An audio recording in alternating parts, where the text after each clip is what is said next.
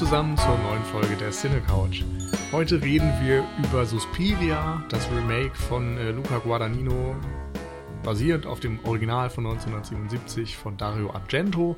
Bei mir ist Michi. Hallo. Und, Und eben gerade habt ihr schon Nils gehört. Hallo. Und ähm, hallo, hallo. Hm. Äh, und wir kommen quasi frisch aus dem Kino und ähm, ja, haben Redebedarf. Redebedarf, auf jeden Fall. Frische Eindrücke und Redebedarf. Genau. Ähm, also unser Hirn ist noch ganz wirr, deswegen stottern wir hier auch so ein bisschen. Es ist kurz vor zwölf nachts, ähm, unter der Woche. Äh, wir haben zwar Urlaub jetzt gerade, aber ja, es ist es ist ein wirrer Abend und wird vielleicht auch ein wirrer Podcast. Wir versuchen unsere Gedanken stringent in Sätze zu fassen.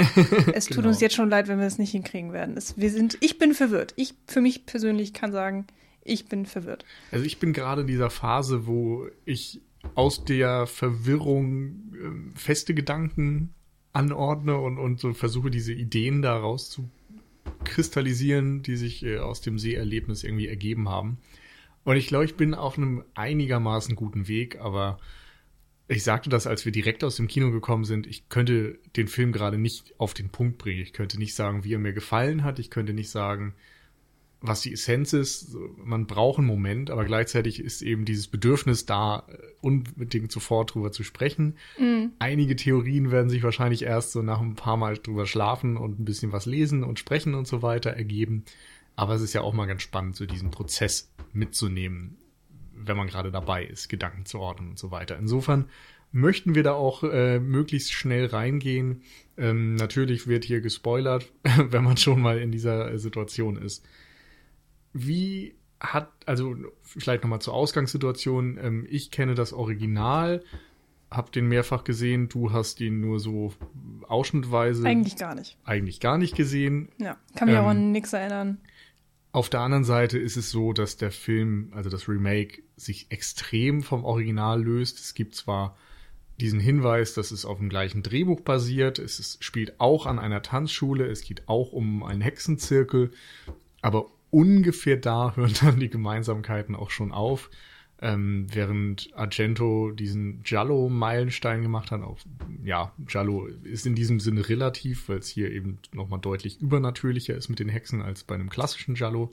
Aber diese Pop-Art-Farben, die äh, Beleuchtung, dieses, ähm, diese Albtraumlogik, die Argento verfolgt, von der löst sich Guadagnino, macht einen relativ verkopften Film, einen ganz, ganz düsteren und dreckigen und grau-braunen, kalten Film, der eben von dieser äh, Farbkraft des Originals extrem abweicht und von der etwas wirren Logik des Originals ebenso abweicht und hier ja sehr viel politisch aufgeladener ist. Die Handlung wird von Freiburg nach Berlin verlegt, 1977, also zur Zeit des deutschen Herbstes.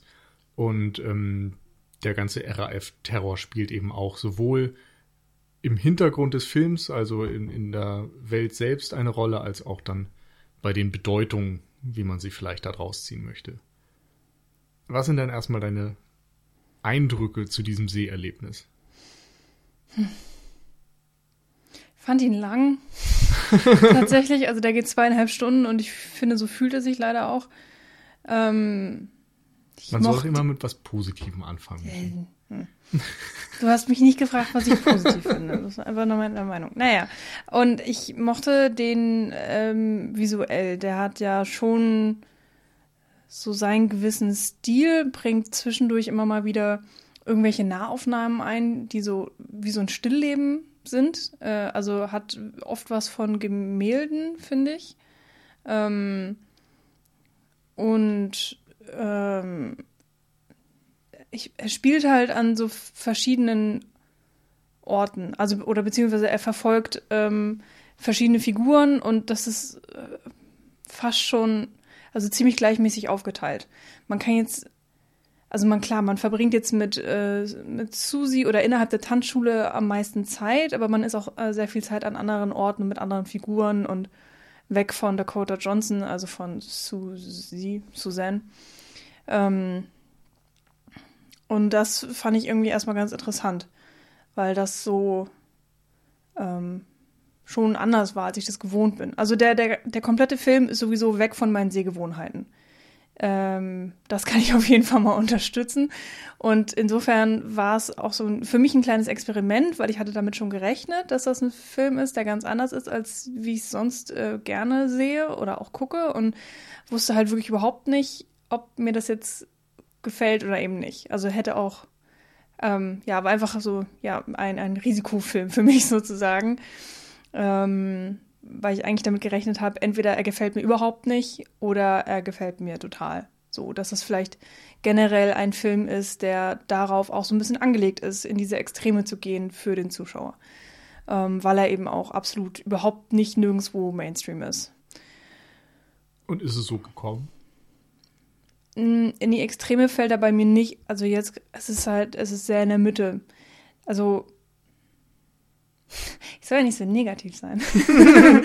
Aber. Ich habe nur gesagt, du sollst nicht mit was Negativem anfangen. Und das war jetzt auch nicht so hundertprozentig äh, ernst gemeint. Genau, ja. Nee, also ich denke auch, ich muss da vielleicht nochmal meine Gedanken so ein bisschen sortieren. Ich kann jetzt noch kein finales Ergebnis sagen, wie ich den Film richtig finde. Äh, ich kann schon sagen, er hat mir jetzt nicht so 100 pro gefallen. Ähm, also hat er insofern meine Erwartungen ein bisschen getroffen. ähm, ich hatte mehr Jallo erwartet tatsächlich. Das haben wir mhm. ja, ja wirklich nur ganz in, in Teilen gar nicht, bis gar nicht bekommen. Nee, nur nee, so ein paar lichte oh, keine Ahnung. Ja, okay, kein nee, Jallo. Also Jallo, wenn man wirklich mal Jallo definieren will, ist es ja ein italienischer Krimi. Dass ja. Suspiria ein Giallo ist, hat sich irgendwie so äh, landläufig ergeben, also diese Ansicht, aber und er wird halt immer so als der Höhepunkt des Giallo beschrieben, aber eigentlich ist, ist er kein reiner Giallo zumindest. Er hat vielleicht Elemente davon und Argento mhm. hat extrem viele Gialli gedreht, aber ein klassischer Giallo ist das, was im Deutschen ein Krimi ist. Mhm. Das, was im Deutschen die Edgar Wallace-Filme waren oder sowas. Also einfach ein typischer Who Done It, Giallo, das heißt ja auf Italienisch gelb und steht eigentlich so ein bisschen wie, wie in Deutschland ähm, für, für Reklamhefte.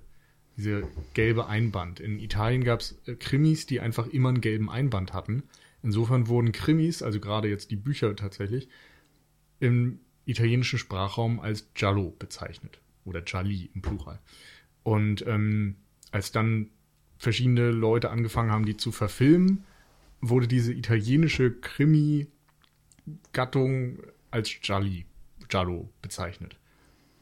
Angefangen hat das Ganze mit Mario Bava im Grunde und der war halt auch jemand, der extrem mit Farben gearbeitet hat, aber an sich auch mit zum Beispiel Blutige Seide einen Film gedreht hat, an einer, ich glaube, irgendwas mit Models war das, Modegeschichte und so weiter.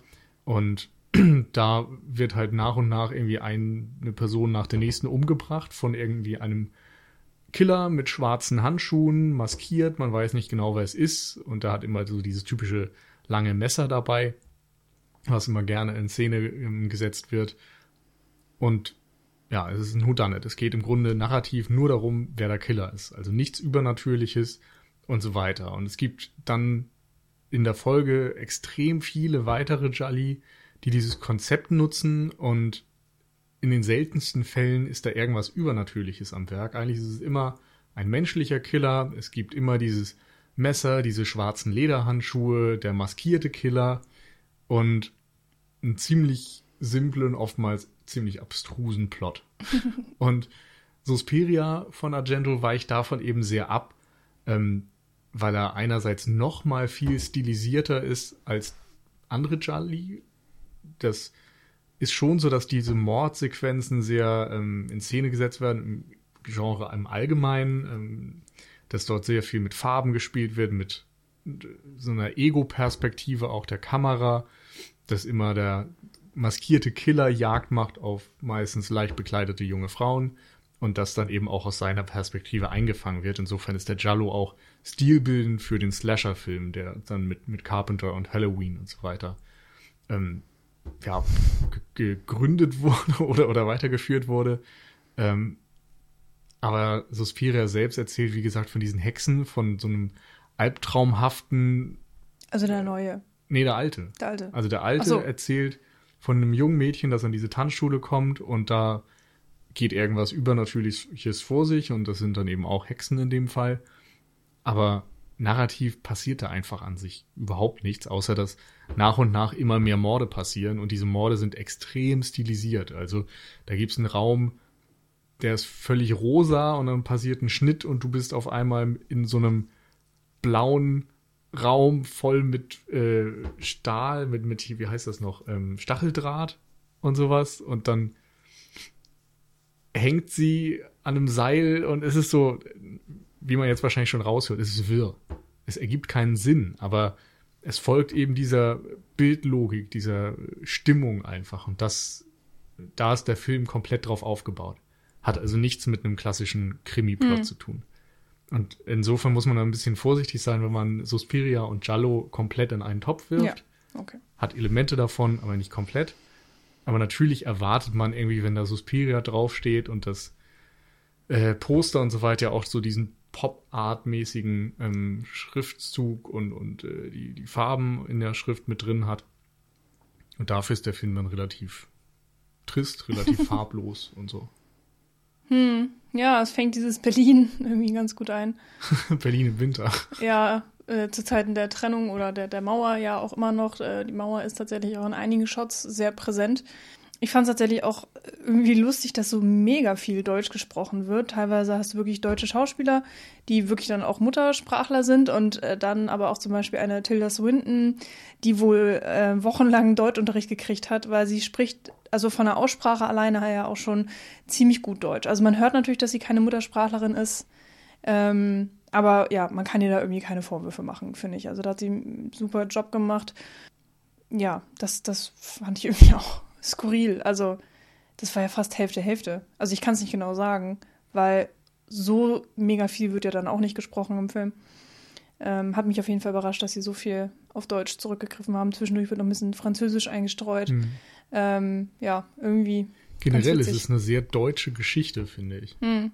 Dadurch, ja. dass man. Durch die ganze RAF-Einbindung auch, ne? Ja, du hast einerseits Berlin als Stadt natürlich und die Mauer, die Trennung, ähm, dann das Dritte Reich mit der Vergangenheit der, ja, der Deutschen quasi, das immer mit reinkommt und die RAF-Zeit ist ja auch eine Reaktion im Grunde auf den Zweiten Weltkrieg und auf den Holocaust. Mhm. Da muss ich sagen, dass äh, ich bin unfassbar ungebildet, was die RAF angeht. Also, und Bader-Meinhof-Komplex und so. Hm. Ich habe noch nicht mal die Filme drüber gesehen. Also, ja, ich weiß, das war so eine Terrororganisation. Äh, ja, und ungefähr da endet es dann auch. Und dementsprechend, ähm, ja, es ist wirklich ein bisschen mein schwarzer Punkt.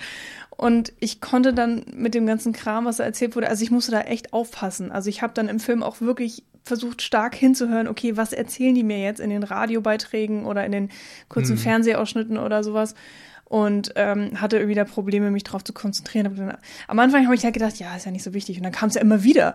Und dann dachte ich so, okay, wenn das jetzt irgendwie ein halber Handlungsstrang ist, sollte ich jetzt echt mal zuhören. Und ähm, habe auch immer noch nicht rausgefunden, was das sollte. Also das war auch einer der Dinge, wo ich so ein bisschen das Gefühl hatte, das ist vielleicht echt ein, ich sehe das große Ganze nicht des Films äh, auch jetzt gerade immer noch nicht. Das ist vielleicht einer dieser Dinge, wo vielleicht du mir weiterhelfen kannst oder wo ich da mal was nachlesen muss. Auf jeden Fall habe ich nicht verstanden, wie diese ganze RAF-Geschichte sich in den Film einspielt, was das irgendwie für eine Bewandtnis hat für wen auch immer im Film und habe es dann tatsächlich auch einfach ignoriert. Ähm, insofern kann es sein, dass mir da jetzt ein Mehrwert flöten geht. Ja. Aber im Endeffekt, ja, ich fand es einfach zu viel. Also mhm. irgendwie wollte ich mich halt ja, mehr also, auf die Leute konzentrieren und auch der, der, der ganze Strang mit dem Psychologen, fand ich, habe ich auch nicht, aber auch zu viel. Ich weiß auch nicht, hätte ich nicht gebraucht. Aber egal. also ich glaube, dass das tatsächlich die beiden, ähm, ja, ich würde es gar nicht Stränge nennen, aber das sind die, die Themen des Films. Also die, der komplette, die komplette Thematik, alles, was da an Bedeutung drin steckt, steckt einerseits in dieser ja, deutschen Geschichte und andererseits in der Philosophie, Strich, Psychologie. Insofern ist dir da wahrscheinlich wirklich tatsächlich einiges flöten gegangen, ähm, weil der Film sehr viel Zeit damit verwendet und, und sehr viel darüber erzählen möchte, glaube ich. Hm. Ich weiß jetzt nicht, ob wir damit anfangen wollen oder vielleicht dann erstmal komplett weg davon gehen und sagen, wir reden jetzt erstmal. Mach, wenn du möchtest. Ja, ich, ich habe jetzt irgendwie nicht so viel Lust auf Monolog, darum ähm, Nö, lass uns okay. erstmal ähm, auf das andere gehen, was du dann vielleicht vermisst hast oder was dir zu kurz kam. Und Mhm. das wären ja dann Figuren und, und Plot selbst, würde ich sagen. Mhm. Und äh, ja, Atmosphäre, Bilder, Kamera. Ja, also Atmosphäre ist ja durchaus schon aufgekommen. Ähm, Genau, also wir haben dieses graue, triste Berlin. Alles wirkt sehr kalt. Ich würde es gar nicht mal düster nennen, aber es ist extrem kalt. Es ist auch Winter und man, man spürt das irgendwie. Ich weiß ja nicht, ob das zusätzlich noch dran lag, dass es im Kinosaal bei uns nicht allzu warm war. Aber ich hatte schon das Gefühl, dass diese, ja, dass das alles sehr gut rübergebracht wird und dass man das nachfühlen kann. ich fand es gar nicht unbedingt kalt, ich fand es einfach entfremdet. So, vielleicht auch, weil es halt in der äh, damaligen Zeit spielt, sozusagen. Also es ist ja alles Ich so das. Also alte finde, Berlin und Klar, es ist das alte Berlin, aber du siehst eben ständig Grau und Beton und es regnet und es schneit. Also es ist Hm. immer schlechtes Wetter, es ist nie blauer Himmel, es ist immer grau. Hm. Es gibt eine Einstellung ganz am Ende, wo es blauen Himmel gibt und die im Grunde den Epilog darstellt. Hm. Ansonsten ist immer Scheißwetter. Und die, die Innenräume sind alle riesig und groß und haben alle sehr, sehr viel Wand und sehr wenig, ähm, ja, so, so kuschelige, muggelige Ecken, so mit, mit Plüsch Ja. und Sofa und gemütlich, sondern alles ist immer, weißt du, wie so eine Turnhalle. Und, Hm. Ja. und dieser Eingangsbereich in der Tanzschule ist auch einfach nur aus Stein und mit Hm. Steinböden und Ja, aber irgendwie Ja. fand ich es nicht so kalt, weil äh, du hast die ganze Zeit so ein sehr weiches Licht. Ähm, dadurch, dass du ja auch immer so eine, so eine simulierte Wolkendecke irgendwie hast. Oder vielleicht auch eine tatsächliche, ich weiß nicht genau, wie es gedreht wurde. Ähm, und ich fand, du hattest halt irgendwie sehr viele Brauntöne durchweg, was für mich, also so einen leichten Sepiaton, was für mich Mhm. auch so ein bisschen eben das 70er darstellte Ja. sozusagen. Und dadurch fand ich es jetzt nicht unbedingt kalt. Also klar, du hast Stein und Beton und so weiter, aber das ist für mich irgendwie einfach halt so, ja, mehr die damalige Zeit und auch von den Klamotten der Darstellerinnen, die waren ja vielleicht nicht unbedingt farbenfroh, aber da war auf jeden Fall eine Farbvarianz drin. Und dann gibt es zum Beispiel diese Szenen in der Küche, wo die ganzen älteren Frauen sich versammeln und das war irgendwie dann schon lebhaft und warm. Also von daher, ich fand dieses ganze Gemäuer, diese Tanzschule, in der wir uns befinden, war eher so ein Ort, der hat so für mich irgendwie so Geheimnis ausgestrahlt. Also durch diese ganzen hohen Wände und dann fallen die Schatten überall hin und dann hat man immer das Gefühl, okay, dahinter ist noch eine, eine Mhm. Wand oder dahinter ist noch eine Geheimtür und äh, so war es ja letztendlich auch. Und ähm, in den Tanzsälen hast du zum Beispiel auch viele Orangetöne und das fand ich dann auch nicht so unbedingt kalt. Okay. Keine also Ahnung. bei mir kam es so. Ja, Und das passt auf jeden Fall ja auch ja. zu dem, was passiert. Was passiert überhaupt? Also wir haben Ja. Susie, diese Amerikanerin Also Dakota John, Genau. Jones, Johnson. Johnson, äh, die an dieser Schule vortanzt und dann ähm, aufgenommen wird und in der Folge in extrem kurzer Zeit auch so zur Lieblingsschülerin quasi ihrer Lehrerin wird. Madame Blanc spielt von Tilda Swinton und ähm, sie soll die Hauptrolle im Stück Volk übernehmen. Und dann proben sie eben die ganze Zeit. Parallel ähm, gibt es an dieser Schule einen Hexenzirkel, was relativ früh deutlich wird. Tilda Swinton ist eben Teil davon, die ganzen anderen Lehrerinnen sind Teil davon. Und sie suchen scheinbar ein junges Mädchen, um irgendeine Art von Ritual durchzuführen, bei dem schon ein Mädchen möglicherweise gestorben ist, Patricia oder Patricia, die gespielt wird von Chloe Grace Moretz. Und die wiederum hatte einen Psychologen, äh, der gespielt wird von Lutz Ebersdorf. und ähm, ja, der versucht dann irgendwie auch in der Folge aufzuklären, was mit ihr passiert ist und nimmt Kontakt auf einerseits zu ähm, den, den Schwestern und zur Polizei, äh, Quatsch, den Schwestern, zu den, zu den Lehrerinnen und der Polizei und auch zu Sarah, die so ein bisschen die beste Freundin war von Patricia und dann auch schnell zur besten Freundin von Susie wird. Gespielt von. Keine heißt- Ahnung. Das ist doch die aus Graf. Ja. Oh, ich habe ihren Namen gelesen auf der Leinwand dachte, ach genau. Und ja, okay. Jetzt habe ich es natürlich nicht. Ähm, ja. Also Raw. Hm. Das ist mir nicht mal aufgefallen. Aber gut zu wissen. Jedenfalls fand ich besonders lustig ich. diesen Lutz Ebersdorf. Das sagte ich ja schon sicher. Ich hatte das im Internet auch vorher schon gelesen und dann sieht man das auch.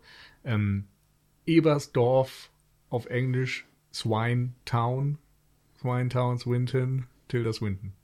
Also sie in einer Doppelrolle mit jeder Menge Make-up und angeblich sogar in einer Dreifachrolle. Ja, hatte nicht die dürre Frau mit den großen Brillen, die sich, äh, Spoiler, dann in den Hals das Messer nicht, War sie das, das nicht war. auch? Ich habe überlegt, ob sie die, ja, die, Ach, die Mutter dann am Ende, Mater ne? Suspiriarum oder wie die heißt. Ob sie die auch noch gespielt hat. Also Ja. Tilda Swinton hat wahrscheinlich alle außer Dakota Johnson gespielt. Wobei ich tatsächlich. Wo, wo wollten wir nicht drüber reden am Anfang? Ah, ist ja egal. Auf jeden Fall. Ähm, über, über die Handlung. Ja. Über, über Bilder, Atmosphäre, Handlung. Genau, äh, ja, ich habe es nicht verstanden, warum sie den äh, Professor auch gespielt hat. Also ich fand es unnötig. Da hätte man genauso einfach auch irgendeinen älteren Herren als Schauspieler holen können. Also Mhm. Ähm, die müssen sich ja was dabei gedacht haben, dass sie den spielt, weil es ist so unfassbar aufwendig, dieses Make-up zu machen und dann jeden Tag aufs Ja. Neue. Und das Make-up ist so unglaublich gut. Ganz ehrlich, ich habe noch nie so ein unfassbar gutes Make-up gesehen, weil du es auch einfach nicht checkst. Also wirklich nicht. Also wenn man weiß, sie ist es, dann sieht man es irgendwie so an den Augen und teilweise hat sie so ähnliche Ausdrücke. Und das ist auch das, wo ich dachte, ah, okay, wahrscheinlich wollten sie genau das erreichen, dass man äh, teilweise diese gleichen Mhm. Mimiken sieht in, in den verschiedenen ähm, äh, Figuren.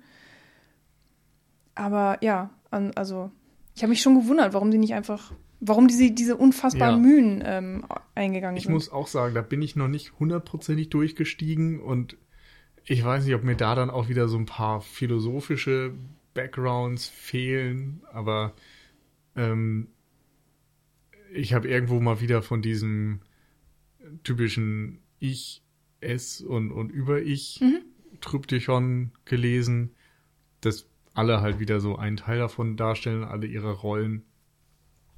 Keine Ahnung, kann man sicherlich irgendwie interpretieren. Ansonsten war das für mich so, ich wusste es eben im Vorfeld, dass sie das ist. Und ich, ich konnte mich nicht so ganz davon lösen. Also ich konnte sie nicht einfach nur als Figur wahrnehmen, weil ich immer dachte, ach krass, wie Tilda Swinton einfach einen alten Mann spielt.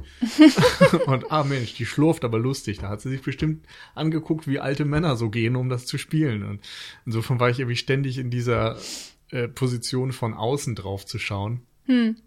und insofern dann nicht ganz so intensiv bei der Rolle selbst oder bei der, Das bei der. Handlung. Ja. Und das ist natürlich ein bisschen schwierig. Und generell habe ich den Film, dadurch, dass ich eben auch so diesen ähm, ganzen Background mit der deutschen Geschichte und so weiter schon beim Schauen da rein interpretiert habe, so ein Stück weit, äh, habe ich sehr viel von außen drauf geguckt. Hm. Und der originale Suspiria, würde ich sagen, funktioniert eben besonders gut, wenn man sich treiben lässt, wenn man so sich einfach affektiv von diesem Film vereinnahmen lässt und äh, so dem, dem folgt, ohne drüber nachzudenken. Und der neue Suspiria funktioniert eher dann, wenn man drüber nachdenkt, weil er eben diese ganzen vielschichtigen Themen transportiert und in, in vielen Szenen ja gar nicht mal so so überbordend inszeniert ist, würde ich sagen. Also er hat zumindest jetzt nicht diese wahnsinnig einfallsreichen Morde aus dem Original. Er ist natürlich total schön gefilmt, er ist interessant gefilmt, da müssen wir auch auf jeden Fall noch drüber sprechen. Ähm, aber es ist ein sehr einheitlicher Stil, der die meiste Zeit sich da von Anfang bis Ende durchzieht, der eben nicht allzu sehr in, in, in Fantasy oder übernatürliche Momente abgleitet. Ja. Das stimmt. Kurzer Einwurf, äh, es war natürlich Mia Goth. Und die hat nichts mit Gra- Graf zu tun, sondern hat in A Cure for Wellness dieses zwölfjährige Mädchen gespielt oder so. Mhm. Dieses, ja, dieses ganz junge Mädchen, was da dauernd auftritt und war zu dem Zeitpunkt ja irgendwie schon 20 oder so, keine Ahnung. Aber ähm, genau, hat auf jeden Fall dieses ganz junge Mädchen gespielt. Und äh, die Schauspielerin von Graf äh, ist Garance Marillier. Ähm, keine Ahnung, warum ich die verwechselt habe, weil eigentlich sind sie sich nicht wirklich ähnlich. Gut. Hm, ja. Da könnte man bestimmt auch ganz viel reininterpretieren. Genau. Aber auch so zur Atmosphäre. Also irgendwie habe ich tatsächlich gedacht, der Film wäre auch irgendwie ein bisschen äh, farbenfroher. Also auch wirklich so in, ähm, vielleicht habe ich da an Mario Bava dann gedacht oder so. Naja, Argento ähm, ist wahnsinnig farbenfroh. Oder Argento. Also. Das hätte schon gepasst. Genau. Aber passt ja eigentlich auch zu unserem Setting nicht so wirklich. Ähm, viel Farbe haben wir aber in manchen Szenen. Ähm, zum Beispiel ja auch, in, wenn Volk aufgeführt wird, dann tragen die Tänzerinnen ja diese komischen roten Bänder. Ähm, hm. ja, wobei Dings. es nie diese Argento-Farben sind. also die, die Momente, wo es so aussieht wie bei ihm, sind eigentlich die Albträume. Also es gibt ja so hm. ein, zwei, drei ähm, hm. Montagen, in denen Albträume oder so, so Assoziationen irgendwie zusammengeschmissen werden. Und da, ich, ich glaube, ganz am Ende zum Beispiel auch, wo sie sich von ihrer Mutter entsagen soll und diese Erinnerungen dann immer so ins Violette übergeblendet werden. Hm. Da sieht's aus wie im Original, wo hm. eben mit Farbfiltern im Grunde oder farbigem Licht ja. gearbeitet wird. Ja, stimmt. Am Ende war es natürlich ganz krass. Da gibt es ja dann wirklich eine Szene, die ist ja komplett auch rot ähm, mhm. eingefärbt eigentlich. Ähm, Wobei die schon wieder nicht nach Argento aussieht. Ja, das ist auch tatsächlich die Szene, die ich am wenigsten mag aus dem ganzen Film. Aber was ähm, tatsächlich aussieht wie bei ihm, sind diese Kamerafahrten. Also Argento hat eine ganz ähm, freie Kamera und äh, lässt die sehr gerne so einfach durch die Räume fahren hm. mit Steadicam oder äh, Dolly-Fahrten und so weiter. Irgendwie versucht er immer die Kamera in Bewegung zu halten und so die Räume aufzunehmen. Und das macht Guadagnino auch sehr gerne hier und schwenkt dann auch, was vielleicht jetzt nicht typisch äh, Argento ist, aber schwenkt sehr gerne um 90 Grad, ist mir irgendwie aufgefallen. Also bringt er auch immer so ein bisschen Unruhe ins Bild und ähm, weiß nicht, hat viele so, so Zooms irgendwie auch mit drin und sowas. Also sehr sehr abgefahrene Kamera. Hm. Also so ein bisschen. Ja, stimmt, die Zooms sind mir auch aufgefallen. Auf eine Art ja. ist das schon so eine 70er B-Movie-Ästhetik, die er dann immer mal wieder zitiert, hm. was ganz interessant ist. Ähm, ich muss mal sagen, ich bin nicht so hundertprozentig sicher, wie mir das gefällt, weil er in vielen Teilen des Films eigentlich diesen sehr polierten Look hat, also ein, ein ja, ein Arthouse-Look, irgendwie was Aktuelles, was, äh, wo man auch sieht, dass es irgendwie mit moderner Technik aufgenommen wurde und dann wirkt es immer in manchen Momenten so gewollt unrund und hm. ungeschliffen und verspielter und äh, das, das steht sich so ein bisschen gegenüber. Hm. Ich hatte da das Gefühl, dass man einfach so rausgeworfen werden soll. Ähm, mhm. Dass es einfach für Unruhe sorgt, äh, wie du ja auch schon so ein bisschen gesagt hast, und dass man vielleicht auch mal von seinen Sehgewohnheiten wegkommt und das auf jeden Fall. Ähm, ich hatte auch tatsächlich das Gefühl, dass bei manchen Schwenks, wenn es so von links nach rechts ging, also wenn mhm. auch einmal komplett durch den ganzen Raum äh, gefilmt wurde, ähm, dass das keine 100% flüssigen Bewegungen waren, wie man es jetzt kann, sondern dass es manchmal so stockte. Mhm. So wie mhm. bei den alten Kameras, wenn die irgendwie noch 500 Kilo gewogen haben oder riesig ja. waren und schwierig zu bewegen. Und ich hatte das Gefühl, hier war es tatsächlich manchmal genauso. Ja. Dass es dann an manchen Stellen hakte und dann hakte es wieder und, und dann ging es noch einen Zentimeter und, und dann ja. wurde äh, reingezoomt in den ins Wo man Feld sich sozusagen. quasi den Menschen dazu denken kann, der gerade den Kamerawagen ja. zieht. Ne? so irgendwie, irgendwie schon, ja. Das fand ich auch. Fand ich irgendwie ganz witzig. Ja. Ich dachte erst so, hör, bin ich das oder ist die Projektion? Da ich so, nee, das kann ja nicht hm. sein. Und was ich interessant fand gerade ist, dass du gesagt hast, so, dass man rausgeworfen werden soll. Denn das hatte ich auch ganz oft. Vor allem auch durch die Montage. Also es ist ganz oft so, dass in Szenen, wo äh, gegengeschnitten wird und so weiter, wo du ständig irgendwie von links nach rechts schaust auf der Leinwand, wo mhm. erst eine Person links ist, dann ist sie rechts, dann wieder links, dann wieder rechts. Und ähm, so als, als Gegenbeispiel quasi zu Mad Max Fury Road, wo immer so ah, geschnitten ja. wird, dass mhm. in der mhm. Bildmitte etwas passiert, sodass man immer den Überblick hat, wirst du hier gezwungen, immer den Kopf irgendwie zu wenden und, und von einer in die andere Ecke zu schauen, was eben auch ja so ein bisschen ein, ein abgehacktes Seherlebnis ist und mhm. irgendwie Unruhe verbreitet und Unwohlsein und so ein bisschen, ja, ein rausreißt. Hm, oder dann gab es ja auch äh, solche Sachen, ähm, ganz am Anfang, Susi kommt an, soll vortanzen und äh, sie braucht irgendwie zwei, drei Minuten, um sich hinzustellen, sich bereit zu machen, innerlich sozusagen. Und du, du folgst diesem ganzen Prozess. Und es ist so ein Build-up dafür, dass sie endlich mal vortanzt. Und ähm, dann darf sie noch nicht mal Musik spielen. Das heißt, du als Zuschauer hast auch keine Ahnung, wann sie anfängt, weil du weißt nicht, ne, okay, Musik-Cue hast du nicht. Mhm. Und dann ist die Kamera die, die ganze Zeit hinter ihr, also in, in, ihrem Rücken sozusagen. Und wir sehen auch die Lehrerinnen, die dann da sitzen, ihr zugucken, äh, gegenüber von ihr. Und in dem Moment, wo sie ihre erste Tanzpose einsetzt, ist die Kamera direkt auf der anderen Seite. Wir sehen sie von vorne, also Susi nicht mehr im Rücken. Und dann gehen wir weg. Das heißt, sie macht eine Tanzpose und fupp, wir sind woanders. Und eigentlich denkst du ja, ah, jetzt kann ich hier ihr, ihr, ihre Vorführung äh, sehen. Aber nee, nö, wird ihr einfach ja. genommen, weil in dem Moment geht es vielleicht gar nicht darum. Sondern dann, glaube ich, sind wir bei Blanc und wir sehen, was sie da macht. Und mhm. eigentlich geht es halt darum, dass Blanc dann irgendwie übermenschlich halt mitbekommt, oh mein Gott, sie ist so eine tolle Tänzerin und dass ja. sie dann tatsächlich hochgeht und das mit ansieht und erst in dem Moment sehen wir dann tatsächlich auch die Vorführung, weil es dann erst wichtig ist. Ähm, ja, solche Sachen halt. Also hm. fand ich schon ganz spannend, dass man da so ein bisschen rausgerissen wird, ja. vielleicht. Oder mal so ein bisschen, ja, vom Kopf gestoßen in irgendeiner Form. Stimmt. Hm. Spannend. Und ähm, was mir noch aufgefallen ist, sind diese ganzen Spiegel. Also es hm wird immer wieder mit Spiegeln gearbeitet. Ganz oft ist es so, dass die Kamera auch eine bestimmte Szenerie einfängt und dann entweder in einen Spiegel äh, reinschwenkt mhm. oder so oder reinfährt und du das Geschehen dann eben gespiegelt siehst oder umgekehrt, dass du erst die Spiegelung siehst und sich dann irgendwann offenbart, dass du die Spiegelung gesehen hast und nicht die, mhm. die quasi echte Szenerie. Mhm. Insofern wird da auch immer so ein bisschen mit dieser Optik gespielt und, und ja, da kann man natürlich auch wieder viel drüber spekulieren, was das aussagt, ob so um die, die Wahrheit, sag ich mal, gilt. Ja, das wäre das Erste, was ich auch gesagt hätte. Das Erste. Hätte.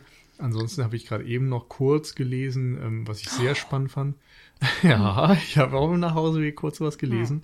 Ja. Ähm, hier, wie heißt er? Ähm, der, der Prof, nee, Quatsch, der, der Psychologe, den Tilda Swinton spielt, spricht ja einmal irgendwie im Hinterhof mit dem Nachbarn, von wegen, ja, wer liest denn heute vor oder wer ne, mhm. macht den Vortrag? Und dann ist es irgendwie Lacan oder so. Mhm. Und dann, ah, Lacan. So abfällig. Und irgendwer hat dann geschrieben, die berühmteste Theorie oder, oder so von Lacan ist wohl ähm, die darüber, wann du als Mensch dein Spiegelbild erkennst. Das ist so zwischen weiß ich nicht, ah, zweiten und sechsten Lebensjahr, Lebensjahr, oder so. Ne? Mhm. Genau, dass du da anfängst zu verstehen, dass es einen Unterschied zwischen deinem, ja, zwischen dir und deinem Spiegelbild gibt oder mhm. so.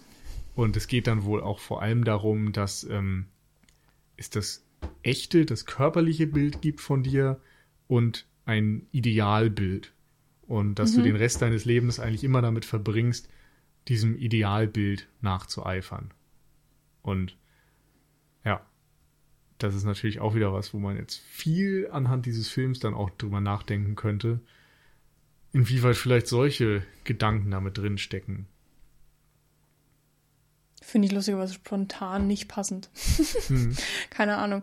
Ähm, ja, ich fand schon, dieses ganze Spiegelthema war für mich äh, so ein Ding von Schein und Sein. So einfach. Und ähm, das dass einem deutlich gemacht wird, ähm, dass mehr dahinter ist, als man sieht.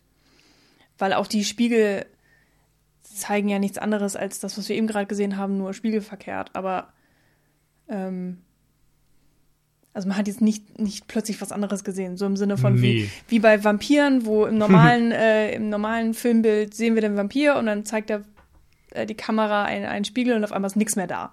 So ist es hier natürlich nicht, sondern genau, es ist einfach das ex exakt normale Bild. Ähm, ja, aber hm, das sind ja also so kleine Hinweise. Ähm, und du hast ja selber gesagt, das wird ja schon ziemlich schnell klar gemacht, dass es sich dann um irgendeinen so Hexenzirkel in irgendeiner Form handelt und alles irgendwie nicht, mhm. nicht normal ist und so. Und das äh, kommt durch die Spiegel immer wieder. Und gleichzeitig ähm, hatte ich das Gefühl, dass das manchmal so ein, ein versteckter Achsensprung irgendwie auch ist. Also es gibt am, am Ende des Films auch so einen richtigen Achsensprung, und das wirkt immer einfach merkwürdig. So, wenn die Kamera auf einmal auf der Seite steht, wo sie eigentlich nicht stehen sollte, weil äh, das auch wieder mal gegen die Sehgewohnheiten spricht und gegen auch so die klassische Filmschule sozusagen. Das A und O. Mhm. die, Achsen, die Achse muss eingehalten werden. Und ähm, ja, bei den Spiegeln habe ich mir gedacht, ah, okay, vielleicht ist das so, so ein getrickster Achsensprung und das ist mein dann auch, ja, dass es nicht ein Unwohlsein hervorruft, aber dass man ja wieder so ein ganz klein bisschen vor den Kopf geschossen wird, weil auf einmal ist halt alles auf der falschen Seite. Sozusagen. Spiegelverkehrt. Ja, ja ich glaube, als normaler Zuschauer kannst du halt nicht benennen, was da gerade mhm. merkwürdig ist und was da anders ist, aber du realisierst es irgendwie unterbewusst, mhm. dass da irgendwas komisch ist. Und dadurch wird natürlich eine Wirkung erzielt oder soll erzielt werden. Mhm. Und gleichzeitig sind ja natürlich Spiegel einfach auch immer sehr ästhetisch irgendwie. Mhm. Und ähm, hier, finde ich, wurden sie auch extrem variabel eingesetzt. Also mal hast du einfach ein 1 zu 1 Bild, eben nur spiegelverkehrt, manchmal hast du ja eine Verzerrung, manchmal sind es ja 500 Spiegel auf einem Quadratmeter und dadurch ähm, sind, ist das Spiegelbild so gesplittet sozusagen. Ähm, und damit wurden einfach immer wieder mal verschiedene Effekte hervorgerufen. Also du hast nicht einfach immer irgendwo einen Spiegel, sondern die haben da schon sehr viel mit rumgespielt. Ja. Und wir sind kreativ geworden und so. Genau. Und ähm, wenn man da jetzt vielleicht mehr Zeit hat oder sich auch nochmal bestimmte Szenen anguckt, dann kann ich mir sogar vorstellen, dass äh, bestimmte Spiegeleffekte dann auch äh, eine bestimmte äh, einen bestimmten Hintergrund haben, dass sie was Bestimmtes aussagen ja. sollen, passend genau für die Szene oder für den Dialog oder so. Das kann ich jetzt so ad hoc nicht analysieren, ähm, aber kann ich mir gut vorstellen, dass da so viel ähm, Detailarbeit reingegangen ist. Ja. Dass es so ist. Ja, so sehe ich das auch. Ähm, zu den Figuren vielleicht mal. Ich fand das zunächst mal sehr spannend, dass wir den Film mit ähm, Chloe Grace Moretz, also äh, Patricia, beginnen und sie dann im Grunde bis zum Ende überhaupt nicht mehr sehen. Mm, das war so ein bisschen, äh, äh, ach, meine Güte, wie heißt er jetzt? Psycho-mäßig auch. Also nur bei Psycho ist es ja nicht ganz so extrem. Ja, genau, bei Psycho weiß ja auch, warum die Hauptfigur dann auf einmal weg ist. Ja. Ähm, ja, und vor allem ist es ganz interessant, wie er, also wie, wie der Film mit dem Original in dem Moment spielt, weil im Original die Hauptdarstellerin, die angeblich hier sogar eine der Lehrerinnen spielt, also die gleiche Schauspielerin quasi, ähm, du guckst mich Fragen an. Was? Chloe Grace Moretz ist eine Lehrerin? Nein, Nein. im Original gibt es Ach so. die Hauptfigur, die weibliche Hauptfigur, die Schülerin, die in der ersten Szene des Films ah, zur Schule ich's. kommt. Okay, verzeihung. Und die Schauspielerin spielt im neuen Film wohl okay. eine Lehrerin. Ähm, also nur so als random Fact. Jedenfalls beginnt das Original damit, wie sie zur Schule kommt und es ist eben auch Nacht und es ist, es regnet. Und insofern hatte ich irgendwie angenommen, in dem Moment, wo ich im Regen die Schülerin sehe, ah, das ist jetzt die Hauptfigur. Und dann ist sie halt sofort weg. Hm.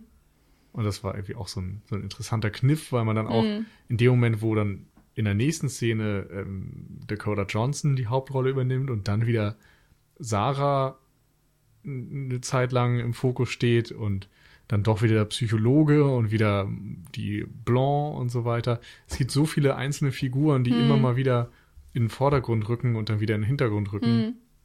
Hattest du am Anfang auch schon gesagt, dass man einfach ganz schwer erstmal versteht, wer die Hauptfigur ist und wem man jetzt folgen soll. Und ich fand das dann auch alles ein bisschen distanziert. Mhm, und ich denke, ja. es sollte auch so sein, dass man irgendwie nicht mit der einen Figur mitfiebert und eben nicht immer das gleiche Wissen zum Beispiel wie eine Figur hat, sondern immer diese Gesamtsituation, immer diesen Gesamtüberblick bekommt. Mhm. Und dann gibt es ja auch noch die Mutter Marcos, die, die immer wieder genannt wird, äh, auch in dieser Abstimmungsszene von dem Hexenzirkel sozusagen, so, okay, Blanc oder Marcos und irgendwie knappe Mehrheit ist für Marcos und du denkst die ganze Zeit so, ja, wer ist denn das? Und dann guckt man, da sind ja super viele Frauen.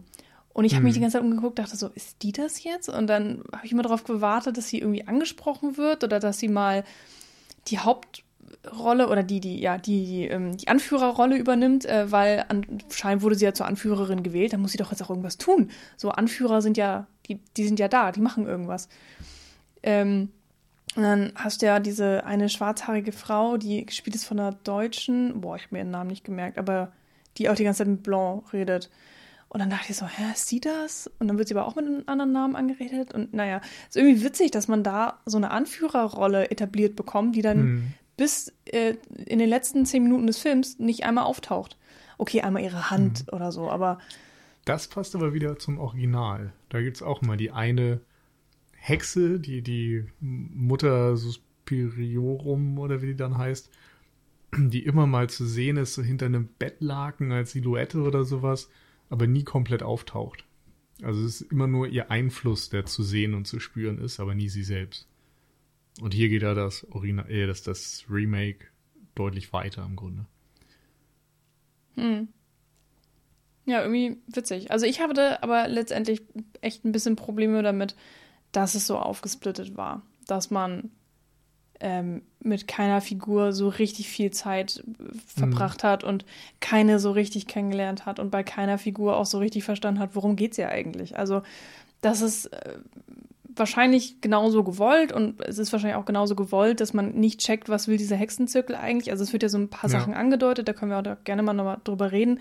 Aber ähm, ja, da ist es, da mag ich es vielleicht für mich persönlich mehr, so ein bisschen so einen roten Faden zu haben und mhm. irgendwie so einer Figur ein bisschen mehr zu folgen als allen anderen und einfach so ein, so ich habe nicht verstanden, wo der Film mich hinleiten will. Ich glaube, das wichtige Stichwort ist auch dieses Mitfühlen. Ähm, ein Horrorfilm, Horrorfilme sind ja generell schwierig zu definieren. Was ist ein Horrorfilm? Und rein wissenschaftlich haben sich da schon einige, glaube ich, auch die Zähne dran auf, ausgebissen, eine kurze, prägnante Formel dafür zu nennen. Viele sagen dann irgendwie, ist es das Chaos, das in äh, die Ordnung einbricht und dann der Kampf zur Wiederherstellung der Ordnung oder sowas. Also irgendwelche sehr hm. abstrakten. Bilder, weil ein Horrorfilm eben normalerweise affektiv funktioniert. Mhm. Ein Film, der dir Angst macht, ist ein Horrorfilm. Und ähm, in dem Moment, wo oder du eben, Unwohlsein reicht oder ja Unwohlsein, schon. genau. Und in dem Moment, wo du irgendwie nicht mitfühlst und dann vielleicht nicht diese, diese Angst oder dieses Unwohlsein spürst, ist es schwierig für einen Horrorfilm. Und ähm, der neue Suspiria, finde ich, ähm, tappt ein paar Mal in diese Falle, dass man das Gefühl hat, klar, die Atmosphäre ist irgendwie stark und sorgt dann auch für ein Unwohlsein. Es gibt ein paar Szenen, die extrem gelungen sind, wo das auch absolut funktioniert. Aber dadurch, dass man immer eine Distanz zu den Figuren hat, äh, ist es dann auch oft so, dass man immer von außen drauf schaut, dass man eher, oder mir ging es eben so, ich war eher analytisch davor, ich war nicht nah an den Figuren, mhm. ich hatte keine Angst, ich mhm. war, mir war in einigen Sequenzen unwohl, aber nie so über die komplette Dauer des Films. Es war nicht so, dass diese Spannung sich komplett gehalten hätte. Mhm. Also mir war nur unwohl, wenn es wirklich um diese pure Gewalt ging, weil die ja teilweise extrem drastisch dargestellt war mhm. und das war unangenehm.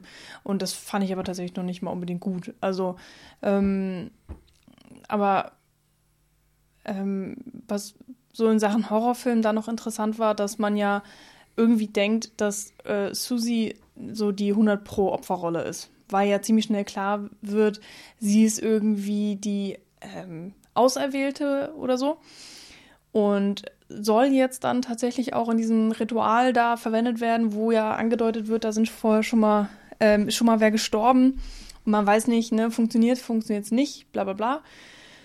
Ähm, und man denkt dann sofort, ah, okay, ihr Schicksal ist besiegelt. Und ja, letztendlich dreht sie das, den Spieß ja dann um. genau, aber dadurch ähm, ja, das ist schon wieder so ein Ding, ne, wo man irgendwie denkt, okay, hier geht's klassisch äh, zu und ähm, teilweise folgt der Film so etablierten Strukturen und dann dreht das dann doch wieder um. Und ich weiß nicht so ganz, was ich davon halten soll. Also eigentlich finde ich das ganz gut, dass er so seine eigenen Wege geht und dass er sich teilweise einfach nicht an die Konventionen hält. So, weil muss er ja auch nicht, klar. Mhm. Aber ich finde, so im, im Großen und Ganzen gibt der Film mir halt auch einfach nichts. Also Inhaltlich oder von der Wirkung oder emotional? Der, ja, von der Wirkung oder auch emotional. Also ich, ich check halt nicht, was der will. Auch mit diesem ganzen Film. Hm. Was will der? Es ist, kein, es ist für mich auch kein richtiger Horrorfilm. Ja, genau. Es ist auch kein richtiger Tanzfilm und es wird unfassbar viel getanzt. und, äh, also ich finde der Film, ich finde ihn halt sehr bruchstückhaft. Ich, und ja, Und die Bruchstücke sind ja nicht verkehrt, aber ich finde es nicht gut irgendwie. Ich habe das Gefühl, er hatte 500 Ideen und ich habe auch das Gefühl, dass jede Dialogszene ist halt keine normale Dialogszene, sondern da steckt halt irgendwie schon so viel dahinter, was noch mal mehr aussagen soll. Mhm. Also alleine diese Szene, wo ähm, wo wir eine Tanzprobe haben und ähm, Susi soll äh, springen oder soll höher springen oder besser springen in ihrer Tanzperformance und ähm, dann unterhält sie sich eben mit Blanc darüber, ob es nicht viel besser wäre, das so und so zu machen oh, erst am Boden rumkriechen, weil dann ist der Unterschied ja viel höher. Und ich dachte mir, was, was soll der Dialog? Was ist das für ein Quatsch? Und dann dachte ich, ja, okay, wahrscheinlich soll mir das irgendwas anderes sagen. Aber ich hatte dann in dem Moment auch einfach irgendwie keine Lust drüber nachzudenken, weil es so, ich fand es halt einfach ein bisschen anstrengend. Also. Nee, das fand ich überhaupt nicht. Ich fand das, das war gerade eine der sehr gelungenen Szenen. Weil in dem Moment, ähm, sie ja im Wesentlichen die Autorität von Blanc in Frage stellt. Sie ist die Neue, sie hat gerade angefangen, sie kriegt ohne irgendwie geprobt zu haben, während die schon seit zehn Monaten an diesem Stück üben, die Hauptrolle.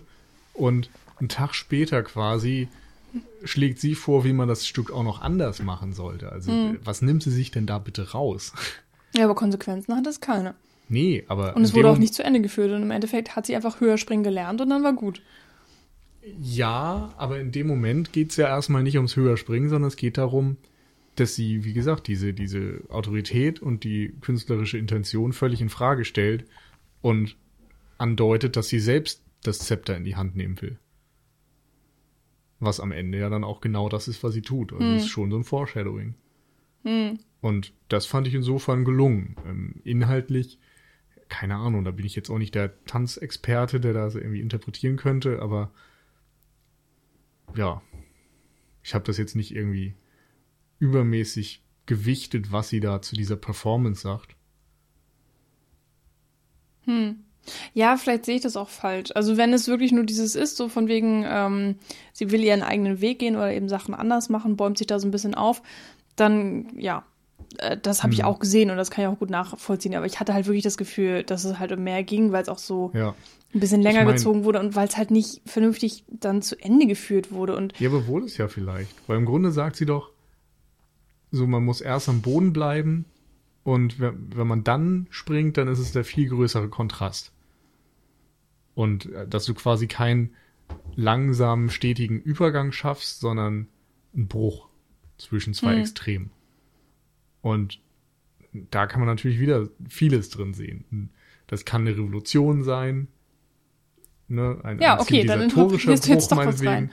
Ja, genau. Ich sag ja, es kann eine Bedeutung haben. Ja. Oder du kannst genauso sagen, sie ist erst immer die, die passive, das Opfer, das benutzt wird, und zack, ist sie am Ende diejenige, die das Heft in die Hand nimmt. Hm. Und die agiert und sich quasi, ja, ich will nicht sagen widersetzt, aber die doch irgendwie die Kontrolle auf einmal hm. hat. Was man nie vorher gesehen hat und wo jetzt auch kein stetiger Gang dahin zu sehen ist, sondern im Grunde passiert das auch ganz plötzlich. Hm. Und das könnte man jetzt schon irgendwie in diesem Dialog drin finden. Hm.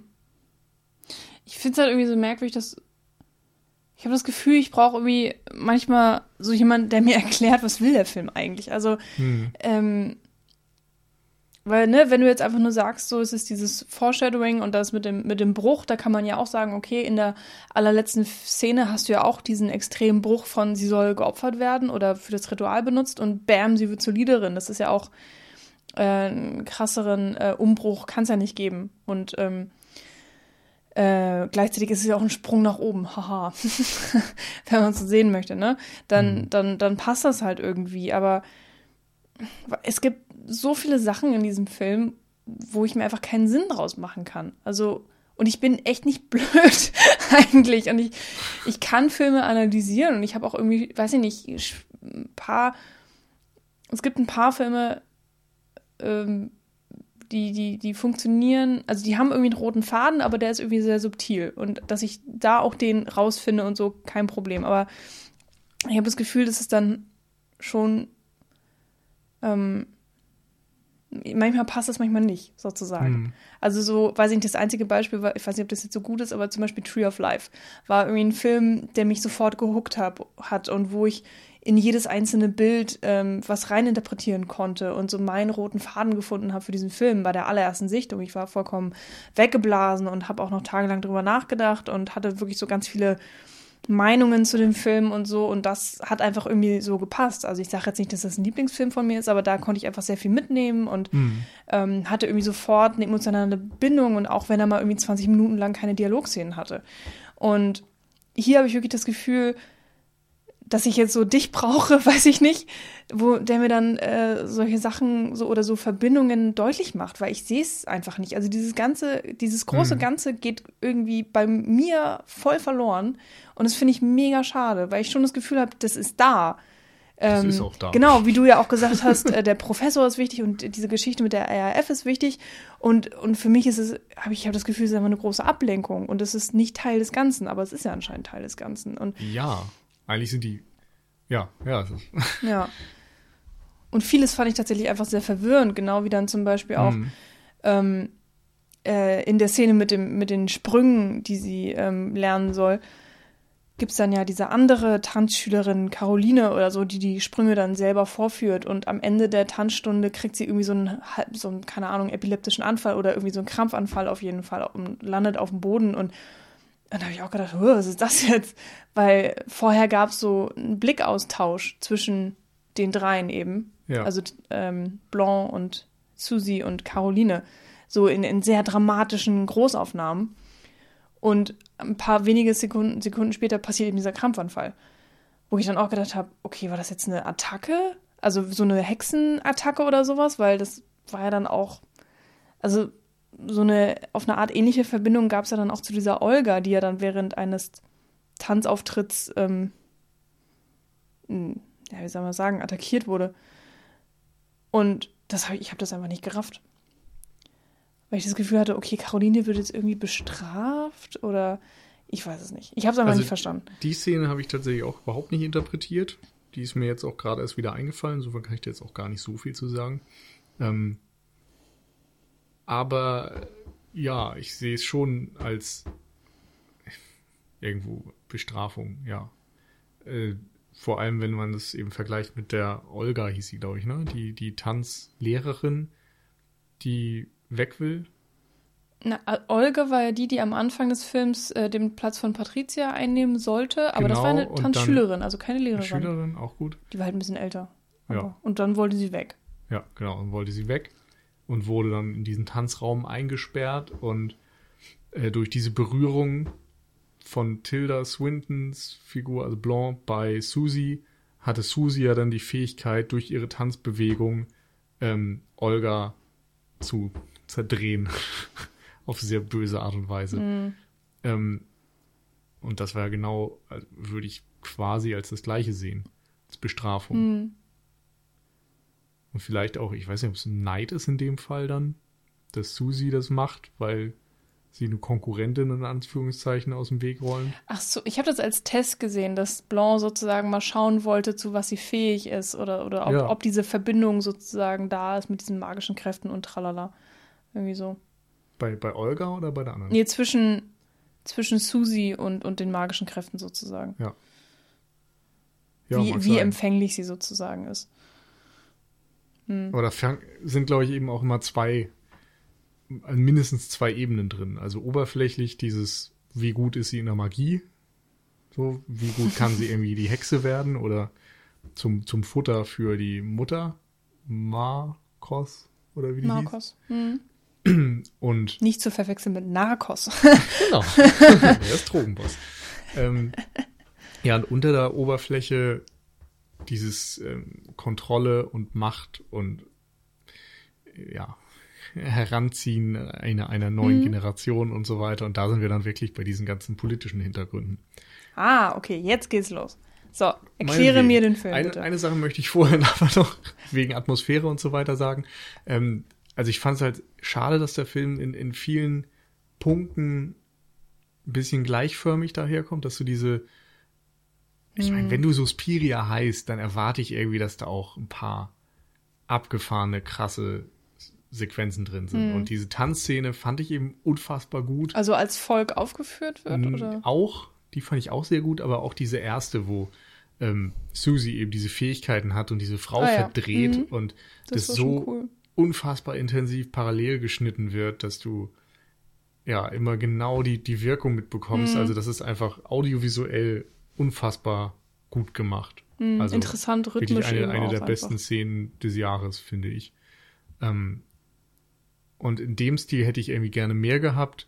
Oder auch immer dann, wenn sie dann mal im Keller sind und da diese komischen Netze gespannt sind und als, als Sarah, Sarah unten ist und dann Patricia und die anderen findet, so diese Momente, wo es dann tatsächlich ein bisschen übernatürlich wird und abstrakt und, und in Horror geht. Das hat mir ein bisschen gefehlt, weil es ansonsten eben doch sehr viel Politdrama ist, auf eine Art. Hm, da Ähm, habe ich vielleicht auch nochmal eine kurze Anmerkung.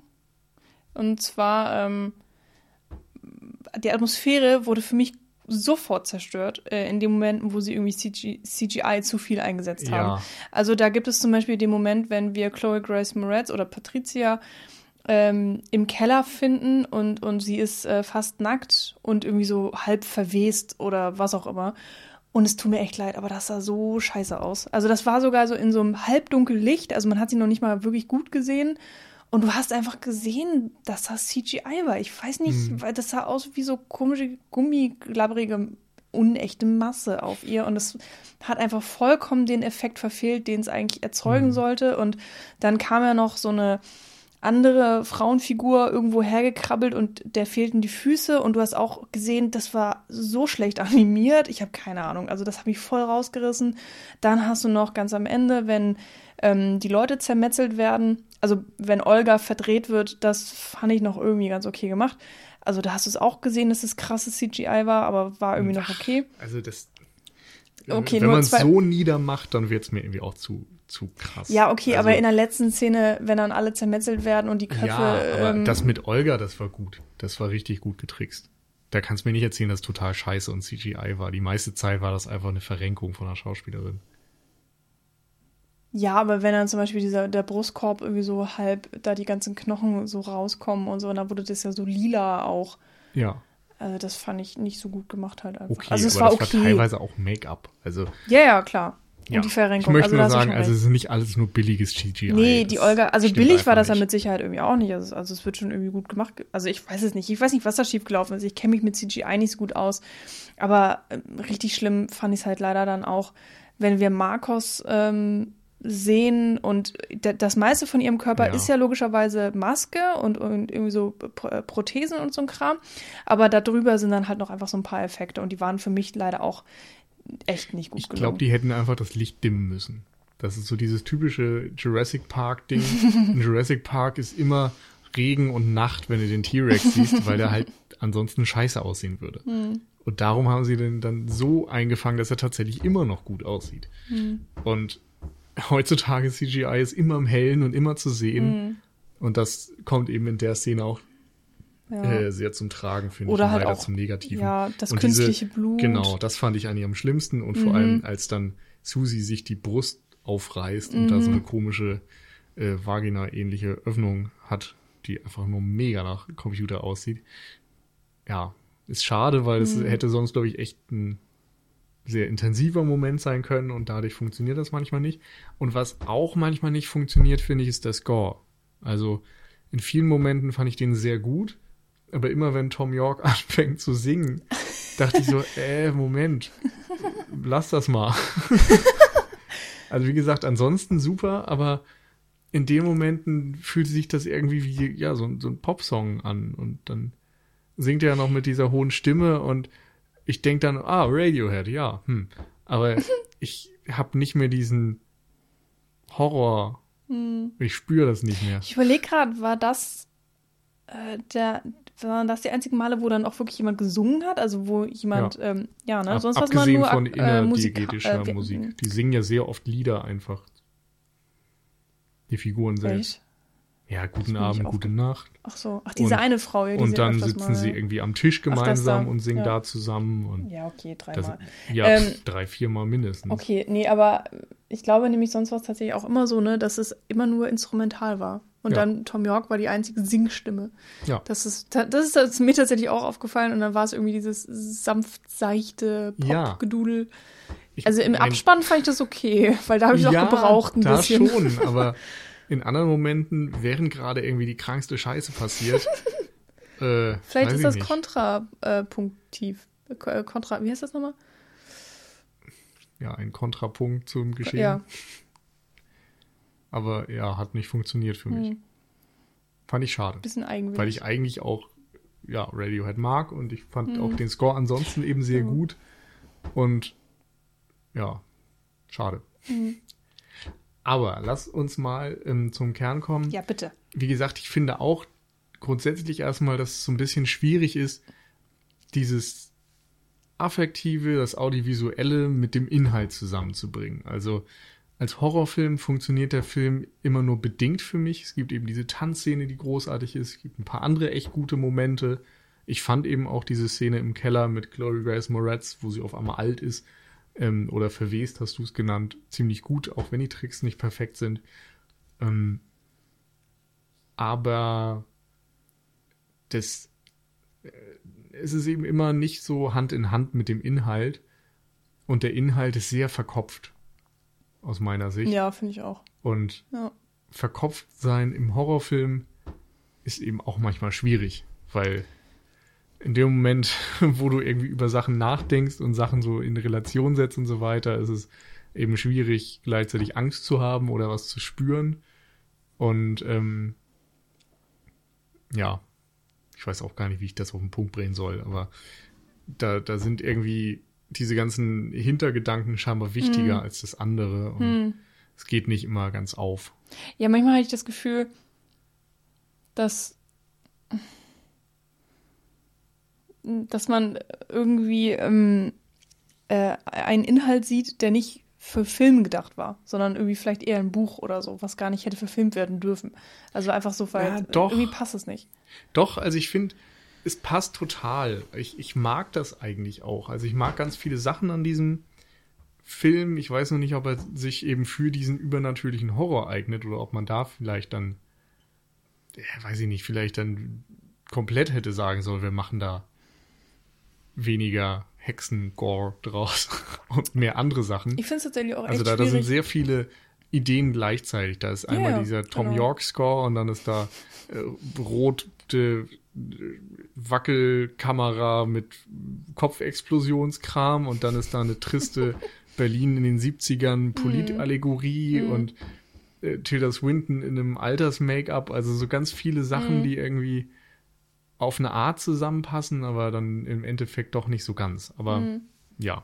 Ich, ich, mh, du sagst jetzt die ganze Zeit Horrorfilm und auf eine Art hast du irgendwie auch recht, aber ich finde es mega schwierig, diesen Film irgendwie in ein Genre zu packen. Und ich meine, klar, ein Film hat immer mehr als nur eins, aber eigentlich gibt es ja immer so ein Hauptgenre und das ist wahrscheinlich auch der Horrorfilm hier in dem Fall. Aber der ist halt so mega eigenwillig, Ja. ähm, was ja auch irgendwie einer seiner Stärken ist. Und Aber es, ja, ja. Es ist Ja, schwierig. hm. Ich dachte auch gerade, toll fand ich auf eine Art auch, dass eben ständig dieses Seufzen, ne, Mother Mhm. of, of Sighs heißt es ja auch, äh, die, die Mutter des Seufzens oder so, die, äh, dass du das immer auf der Soundebene hast. Mhm. Ständig hörst du irgendwie atmen und auch bei den Tänzen natürlich besonders und stöhnen und seufzen und alles geht ineinander über und sorgt eben auch dann für eine ganz eigenwillige Atmosphäre. Und in den Dialogen, die sowieso schon dann auch manchmal eigenartig gefilmt sind mit den Spiegelungen und Schnitten und so weiter, äh, ist es ja auch noch so, dass ganz oft am Ende des Films die nicht mal wirklich reden, sondern Gedanken werden irgendwie quasi, also so, so Gedankengespräche eigentlich geführt. Du siehst, dass sich die Münder nicht bewegen und mit so ein bisschen Hall hörst du aber die Stimme. Also total eigenwillig irgendwie und interessant. Aber also übernatürlich auch, ne? ja, genau, und übernatürlich, aber nicht so übernatürlich, dass es einem Angst einjagt, sondern eher so, aha, das ist ja eine interessante Idee, der Filmemacher. So. Ja, daher auch ganz interessant, äh, dass wir diese Szene haben, ziemlich am Anfang des Films, mit der leiblichen Mutter von Susie, äh, diesen, nicht Amish, oh Gott, wie hieß das noch, diese eine Kirche da eben, äh, wo sie anscheinend äh, auch aufgewachsen ist und die äh, entweder sehr krank ist oder im Sterben liegt oder irgendwas und sie röchelt ja, ja so. Und das fand ich auch sehr unangenehm, weil ähm, ich tatsächlich auch persönliche Erfahrung hatte mit einem Menschen, der irgendwie nahe am, am Sterben war und wo ich tatsächlich die, also diese Person hat auch kurz vorm Sterben genau so geatmet und das fand ich mega unangenehm, mhm. weil ich dachte, okay, das ist, das ist echt gruselig, weil es zu nah ja. an der Realität schon ist und so. Ja. Und, und dieses Atmen von der Mutter, äh, von, von ihrer leiblichen Mutter da im Film eben, äh, kommt immer mal wieder irgendwie. Mhm. Dieses röchelnde, schwere ja. Atmen irgendwie, obwohl du die Mutter nicht siehst. Äh, aber du weißt halt immer, darf, dadurch, dass du die Szene am Anfang gesehen hast, wo es halt herkommt. Genau. Und macht ja dann auch am Ende Sinn, weil dann ja Susi sagt, hier, ich bin die Mutter des, des Röchelns. Nein, des Seufzens. Ja. ja. Ich bin Mutter Suspirios. Ja, ja und, und das ist eben auch wieder ein Rückgriff aufs Original, wo es auch diese Hexe ist und es gibt die zwei anderen, die Mother of Darkness oder so und die Mother of ähm, also, Tears. Dunkelheit, Seufzen und Tränen. Okay. Tränen, genau, das war das.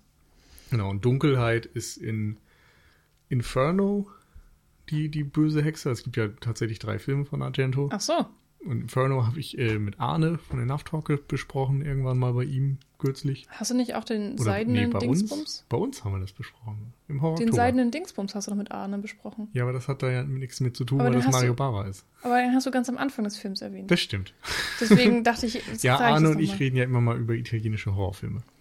Ähm, Genau, und es gibt noch einen Film, Mother of Tears heißt er, glaube ich, sogar, irgendwann Anfang der 2000er, also deutlich später als die anderen beiden entstanden, der die dritte Hexe oder dritte Mutter zum Thema hat. Die Müttertrilogie. Ähm, wo war ich? Eigentlich bei der Politik. Genau, die Politik. Kommen wir der dritte. von komischen Argento-Film zur Politik. Also ist es grundsätzlich schwierig, dieses ganze politische Ding in Worte zu fassen. Ähm, angefangen vielleicht ähm, mit dem Aufkommen der Nazis, Zweiter Weltkrieg und so weiter. Äh, der Film spricht ja auch immer wieder über diese Zeit. Es gibt den Kommissar, der irgendwie mit dem Psychologen drüber spricht, dass da irgendwie die eine gemeinsame Vergangenheit hat. Der Psychologe hat eben auch die Frau verloren oder sucht immer noch nach ihr und hängt ihr nach. Ähm, und Deutschland insgesamt hatte ja immer Probleme, auch nach dem Zweiten Weltkrieg. Einerseits, ja, das ist einerseits, andererseits, also nach dem Zweiten Weltkrieg damit aufzuräumen. Du hast diese Kollektivschuld des Landes, du hast ähm, die Trennung in DDR und BRD. Ähm, viele von den alten Nazis können einfach weiter Karriere machen, ähm, unter anderem eben der Arbeitgeberpräsident Schleier. Und ähm, die 68er Studentenaufstände haben dann ja versucht, damit aufzuräumen, haben gesagt, so, wir wollen uns distanzieren von der Elterngeneration, die irgendwie diese Schuld komplett ausblendet und nichts mehr damit zu tun haben will. Und wir wollen ähm, diese, dieses starre System aufbrechen, wir wollen ne, freie Liebe und sonst was. Also da ging es ja auch um, um Bildung und um, um eine liberale neue Grundordnung des Landes und irgendwie wegkommen von diesem alten Muff, der von den alten Nazis unter anderem irgendwie weiter am Leben gehalten wird. Und ähm, in der Folge davon oder auch schon bei den 1860ern dabei gab es natürlich sehr radikale Kräfte und die haben sich später dann in der RAF organisiert, nachdem die Studentenrevolte ja im Grunde zwar gewisse Änderungen angetrieben hat, aber keine Revolution in dem Sinne nach sich gezogen hat. Ähm, die RAF wollte das erzwingen und hat dann für verschiedene Ziele immer radikalere Maßnahmen ergriffen, eben auch Terroranschläge und Erführungen und so weiter. Ähm, und in diese Zeit fällt ja der Film. Und extrem wichtig dabei finde ich eben diese Auseinandersetzung mit Schuld und mit dem Vergessen und mit der Beziehung von einer Generation zur Elterngeneration. Und in Suspiria hast du eben tatsächlich diese Lehrerinnen und die Schülerinnen, also eine direkte Eltern-Kinder-Beziehung. Das mit der Mutter macht es noch deutlicher, dass da irgendwie Mütter und Töchter sind. Ähm, Mm, Die Mädels sagen ja auch teilweise untereinander, wir sind Schwestern. Genau. Ähm, dann kannst du diesen, diesen Zirkel auch irgendwie als eine komplette Gesellschaft sehen, diesen Hexenzirkel, die äh, sich gemeinschaftlich quasi ähm, ja, Schuld aufgeladen haben, aber sich so nicht als Einzelnes sehen, nicht als einzelner Teil, sondern nur als Gesamtheit und dadurch irgendwie sich auch nicht mit ihrer eigenen Schuld auseinandersetzen. Ähm, es geht ganz viel um Kontrolle. Die Lehrerinnen haben Kontrolle über die Schülerinnen. Bei einer Choreografie, die sie erlernen, geben sie auch ganz klar vor, was getan werden soll und was nicht getan werden soll. Extrem wird diese Kontrolle in dem Moment, wo Susi tanzt und Olga herumgewirbelt wird. Ähm, und die Aufführung ist Volk. Ne? Ist ja auch wieder ein Zeichen dafür, dass diese Mädchen irgendwie das Volk symbolisieren und die Hexen kontrollieren das Volk in dem Sinne. Also es geht darum, wie, wie Menschen kontrolliert werden können, manipuliert werden können, für irgendwelche Zwecke missbraucht werden können und irgendwie auch, wie sie vielleicht in gewisse Dinge reingezogen oder getrieben werden, die sie vielleicht ohne dieses Zutun nicht tun würden. Und ähm, dann um das Vergessen, dass irgendwie gewisse Dinge ignoriert werden, dass die äh, Mädchen zum Beispiel auch dadurch, dass ihr Gedächtnis gelöscht wird, keine Erinnerung an die Taten haben, die sie irgendwie mitbegangen haben. Und ähm, das gleicht natürlich auch wieder irgendwo dem Holocaust. Und dieser ganze RAF 77 deutscher Herbstkram ähm, ist ja der Versuch, das aufzurollen. Also die mit dieser Vergangenheit auch irgendwie nicht einfach abzuschließen und es zu vergessen und zu begraben, sondern zu schauen, wie man irgendwie tatsächlich nochmal das, das aufrollen kann, daraus lernen kann und so weiter. Und dafür ist es auch dann wichtig, dass eine Kontrolle von dass, dass neue Menschen nachkommen und irgendwie vielleicht Macht ergreifen. Andererseits ist diese ganze Geschichte des Film, also in, in Suspiria, dieser Hexenzirkel am Ende, wo alles ne, in Rot gefärbt ist und so weiter, und Susi die Macht annimmt, da geht's ja dann auch noch darum, wer ist auf welcher Seite. So dieser Machtkampf zwischen Blanc und Marcos, die waren das, ne? wo am Anfang des Films eben eine Abstimmung war, wer auf wessen Seite steht und alle Gegner werden quasi ausgeschaltet. Da geht es ja auch wieder ganz klar um Faschismus, um, um diejenigen auszusortieren, die nicht auf deiner Seite mhm. stehen und nur die übrig zu behalten, die auf deiner Seite stehen. Ja, Diktatur auch. Ne? Und als du vorhin diese Szene meintest mit der mit dem anderen Mädchen, was höher springen soll und so weiter und dann irgendwie auch so das leuchtende Beispiel ist, kann man ich weiß nicht, ist vielleicht zu, zu weit gedacht, aber äh, die, die jüdischen Bürger in Deutschland zu, zur Zeit der Machtergreifung und auch danach waren ja zum Großteil auch Geschäftsleute und, und angesehene Bürger und so weiter, hatten verhältnismäßig großen Reichtum im Vergleich zur Gesamtgesellschaft. Und insofern gab es dort auch Neid. Und als dann in den Pogromen, in der Pogromnacht zum Beispiel, äh, die angegriffen wurden, ne, gaben sie immer ein gutes Feindbild ab irgendwie für, für die Nazis und ihre Ideologie. Und hier kannst du das vielleicht auch so sehen. Guck mal, die springt höher und zack, wird sie aussortiert. Also irgendwie habe ich solche Dinge da drin mhm. gesehen. Und jetzt kannst du Fragen stellen. oder, oder weiß ich nicht. äh, ja. Nee, klingt schon gut. Also vor allem das mit Schuld und allem. Ähm, das wird ja im Epilog auch nochmal erwähnt von äh, Susi. Also wenn sie bei dem Pro äh, Psychologen ist und ihm ja auch sagt, wir brauchen Schuld und wir brauchen Scham, aber nicht deine. Hm. Und das war auch nur so ein Hä? Moment für mich weil ich dachte so, oh, wir brauchen das. Okay, warum brauchen wir das? Aber okay.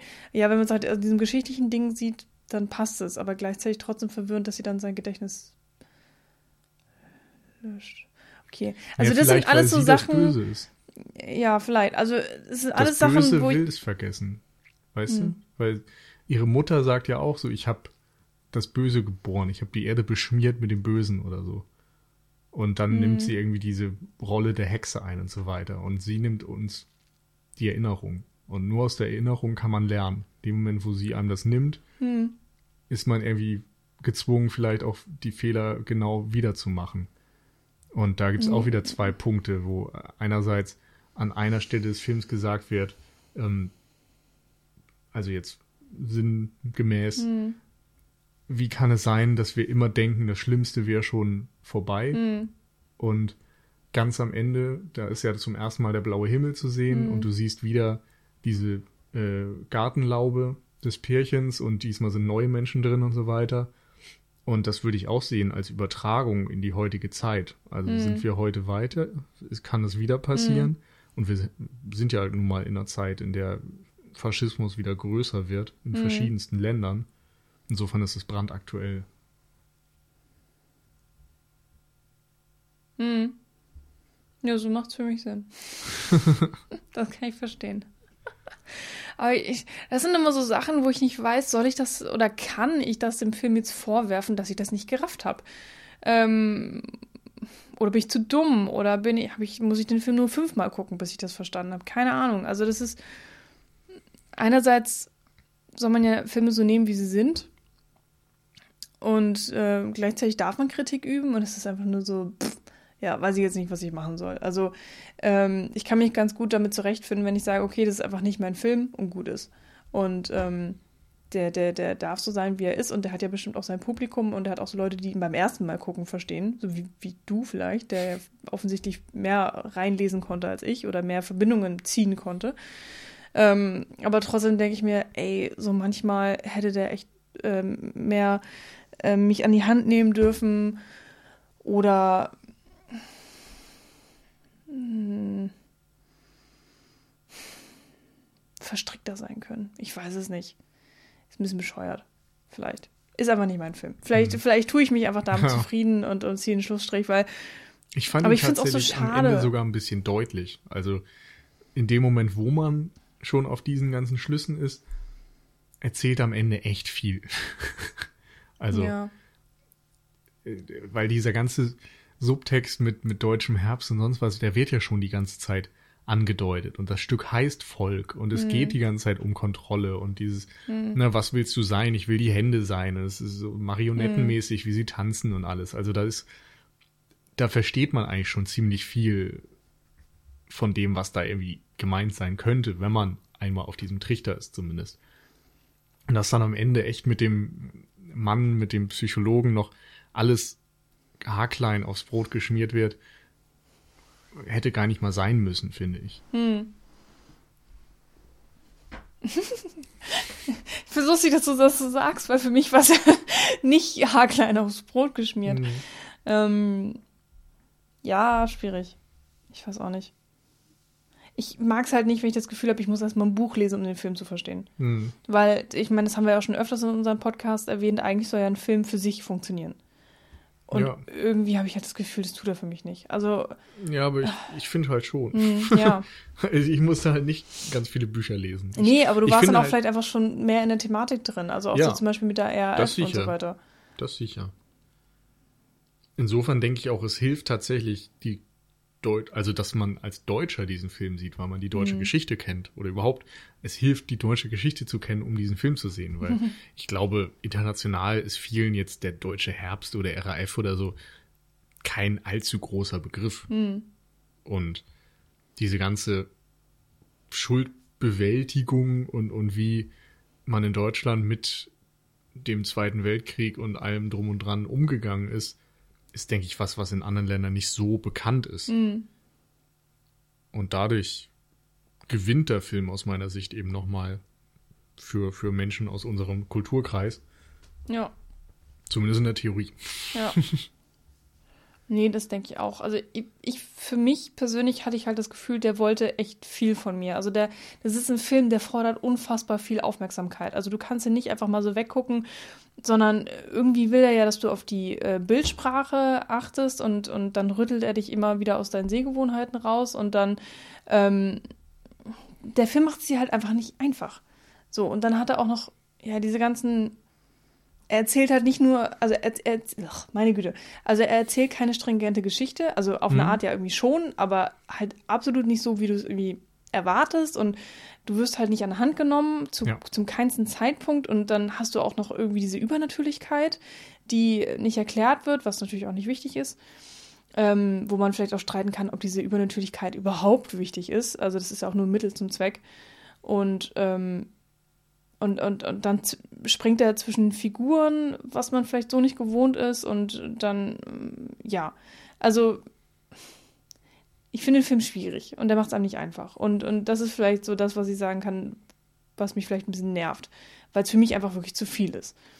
Und mh, mm, auch zum Beispiel, wo wir noch gar nicht drauf eingegangen sind, dass der Film ja Kapitel hat. Also ich glaube sieben Sechs plus Epilog. Plus Epilog, genau. Und das fand ich halt auch so ein bisschen interessant, weil wenn man jetzt sagt, es sind sieben mit dem Epilog, dann, das ist ja auch immer so eine krass biblische Zahl. Ne? So von wegen, in sieben Tagen hat Gott die Welt erschaffen und bla bla bla. Und da kann man immer so super viel reinlesen. Hm. Und ich kann dir jetzt schon nicht mehr sagen, was die ganzen Kapitel waren. Und das kann ich dir auch während des Films nicht. Also es wird dann eingeblendet und dann hm. lese ich es und ich versuche es aktiv irgendwie ja. zu erinnern. Und ich kann es nicht. Also wirklich ein, zwei Minuten später denke ich so, also, äh, was war jetzt das Kapitel nochmal? Und ich weiß auch gar nicht, ob es überhaupt so wichtig ist. Aber wenn es nicht wichtig ist, dann wird es da ja nicht stehen. Naja, was sind die Kapitel in Pulp Fiction? Ja. Oder in Hateful Eight. Gibt es da nicht auch welche? Ja. Ja.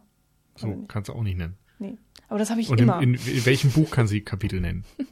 Also ich weiß, ich finde den warum Einwand. Die dann? Also nee, es ist kein Einwand, das ist nur so ein persönliches Ding von mir. Das ist halt, ja, das ist Moment, halt ein so zusätzliches Ding, was mich halt irgendwie voll ablenkt. Also ich, ich habe das Gefühl, dieser Film ist genau so gemacht, dass ich mich, ich mich persönlich nicht auf ihn einlassen kann. Ich werde irgendwie ständig ja. vor den Kopf geworfen. Ich, ich äh, werde ständig irgendwie auch dazu gezwungen, über den Film nachzudenken. Und allein das finde ich schon irgendwie echt anstrengend. Ich kann mich nicht okay. vertiefen und versinken in diesem Film. Dann, ja. Dann ist es vielleicht aber kein Film für dich. Nee.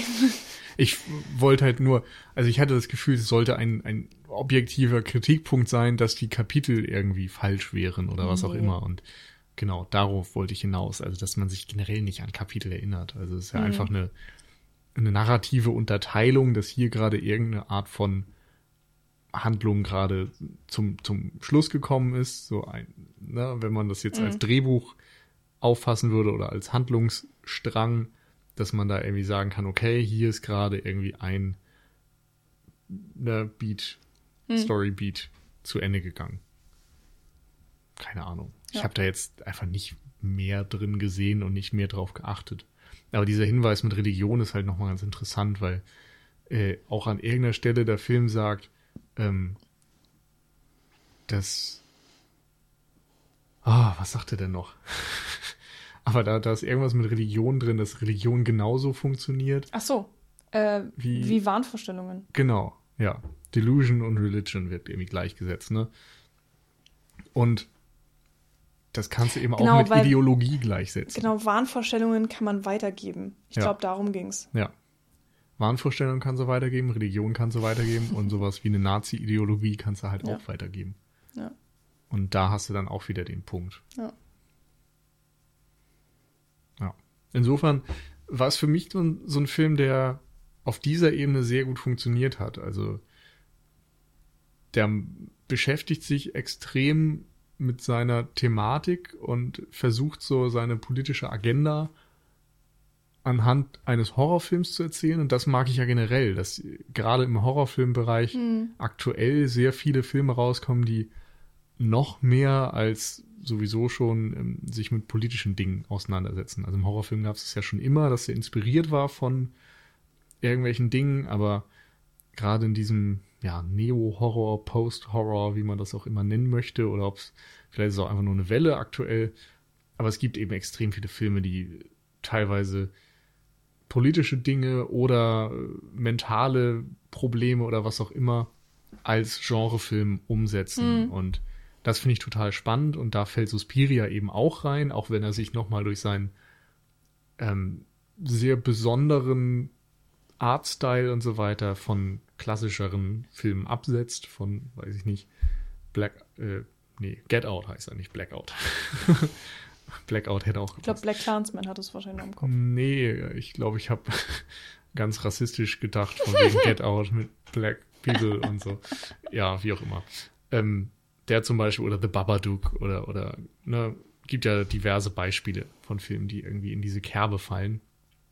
Finde ich jedenfalls sehr löblich und interessant. Ähm, bei dem hier hat es eben nicht durch die Bank funktioniert, dass ich auch vom Horror gepackt war, sondern eigentlich war ich mehr von diesen, von der Thematik, von den Gedanken dahinter gepackt und von, von der künstlerischen Umsetzung, vom Handwerk quasi. Aber dass ich wirklich gepackt war, ist nicht immer aufgegangen. Auf der anderen Seite gab es halt wieder viele Stellen, die ich total genial fand, viele einzelne Szenen, die super funktioniert haben, teilweise auch eine gleichbleibende Spannung, nur eben nicht auf die Gesamtdauer des Films bezogen. Und äh, im Endeffekt ist es schon ein Film, der mir gefallen hat, den ich auf jeden Fall irgendwie auch empfehlen würde, sich den anzusehen, wo ich aber auch das Gefühl habe, er ist nicht perfekt auf der einen Seite und auf der anderen Seite müsste ich ihn auch noch irgendwie ein paar Mal mehr sehen, um ihn gänzlich zu verstehen. Also das ist Hm. jetzt schon so ein Ding, ich wundere mich fast, dass ich so eine Stunde oder zwei Stunden nach dem Gucken so eine dann doch relativ detaillierte Meinung zu dem Film habe und, und auch eine relativ genaue Interpretation für mich persönlich. Aber da sind eben so viele Dinge mit diesen Spiegelungen und mit ähm, philosophischen Untertönen und, Mhm. und diesen geschichtlichen Sachen, die man theoretisch da noch mehr draus ziehen könnte, wie ne, Macht und Kontrolle irgendwie von der einen an die andere Generation weitergegeben wird und wer da jetzt eigentlich der Gute und der Böse und sonst wer ist und inwiefern das allegorisch auf Deutschland als, als Nachkriegsland vielleicht zu verstehen ist oder generell auf faschistische Entwicklungen und Ideologien. Da steckt, glaube ich, noch ganz viel dahinter. Hm. Die Frage ist eben, ob man das jetzt tatsächlich, also ob man Spaß daran hat, das zu ergründen oder ob einem das dann doch irgendwie auf der einen Seite zu verkopft ist und auf der anderen Seite ja zu zu detailliert ausgesprochen. Diese also bei beim Babadook als Beispiel, da geht's halt nie darum, dass ausgesprochen wird Depression und und Trauerverarbeitung und sonst was und du hörst nicht ständig irgendwelche TV-Nachrichten und sonst Mhm. was darüber und siehst die Mauer zehnmal groß im Bild. Aber hier ist es halt so. Hier wird das immer wieder Hm. eingefangen und deutlich gemacht und es ist Text. Es ist nicht mehr nur Subtext, es ist auch Text. Und ja, das ist teilweise ein bisschen viel vielleicht und, und mischt sich nicht immer ideal mit übernatürlichem Hexenhorror. Splatter. Ja, genau, da wollte ich auch nochmal fragen, ähm, wie fandest du denn die Gewalt im Film? Also äh, einmal, wie, wie hat sie dich affektiert und dann auch irgendwie findest du sie mm, passend oder gelungen oder auch wichtig im Film? Also, ich fand diese erste Tanzszene grandios, Hm. hatte ich ja schon gesagt. Und da fand ich die Gewalt auch wahnsinnig unangenehm und intensiv. Hm. Es gab auch eine Kinozuschauerin bei uns, die dann immer gesagt hat, oh, this is fucked up. Hm. Ähm, und so ging es mir auch. Hm. Und das passt aus meiner Sicht auch perfekt in diese Erzählung rein, dass Menschen irgendwie durch dieses, durch diese Ideologie und durch diese Machthaber entstellt werden und auf der anderen Seite geschädigt werden. Also da sind Dinge, die, schaffen wieder eine sehr gute Verbindung und dann sind da aber wieder diese Kopfexplosionssachen und die Brustvagina, wo ich mir denke, was? Warum? Was soll das? Und selbst wenn, könnt ihr das nicht irgendwie besser aussehen lassen? Weiß ich nicht. Ja, keine Ahnung. Insofern ist es auch wieder so ein zweischneidiges Schwert für mich. Hm. Ja. Aber generell hat mich die Technik da nicht so sehr interessiert. Also es war nicht so, dass ich jetzt dachte, oh, Hm. der CGI-Effekt ruiniert jetzt den Film für mich. Ja, aber findest du denn zum Beispiel, dass die Gewalt irgendwie nötig war oder angebracht irgendwie in dem Wie gesagt, Film? in der ersten Szene ja. Hm. Aber auch zum Beispiel, als äh, äh, Sarah ihr, ihr Bein bricht und dann hast du diesen offenen Bruch. Nee, hätte man vielleicht nicht gebraucht. Aber. Ah, ich weiß es nicht. Ich müsste den, glaube ich, nochmal gucken für, für solche Aussagen. Ich kann nur sagen, ich habe irgendwie ab dem Moment, wo es hieß, spring, spring höher und so, Hm. drauf gewartet, dass sich irgendeiner ganz übel das Bein bricht. So, ich dachte in dem Moment so springen und du siehst dann immer die Füße in Großaufnahmen und du siehst später beim Tanzen auch immer die Füße und dann springt sie hoch Mhm. und landet wieder. Und ich dachte, oh Gott, gleich knickt sie ganz böse um und es passiert was ganz Schlimmes. Insofern hat der Film mich da dann auch wieder akte äh, auf dieser Ebene gepackt, dass ich drin war und, und mich unwohl gefühlt habe und die ganze Zeit mit dem Schlimmsten gerechnet habe. Hm. Und als es dann irgendwann passiert, war das insofern für mich auch folgerichtig. Ähm, aber klar, bricht er da auch schon ganz schön aus seinem sonstigen Stil aus, dass er auf einmal so drastische Gewalt zeigt. Keine Ahnung. Kann ich kein abschließendes Urteil zu fällen. Hm. Nee, auch nicht so richtig. Also ich habe mit der Frage jetzt auch nirgendwo hingezielt. Es war einfach nur so, mh, wenn Gewalt da ist, dann ist die ja schon echt krass. Das ist immer so ein, so ein ähm, Peak. Und, und nimmt sich auch nicht zurück. Also zum Beispiel auch dieser Beinbruch, ist ja ein offener Bruch. Und da wird immer wieder drauf gezeigt. Immer wieder. Und dann hörst du immer wieder ihre Schmerzensschreie.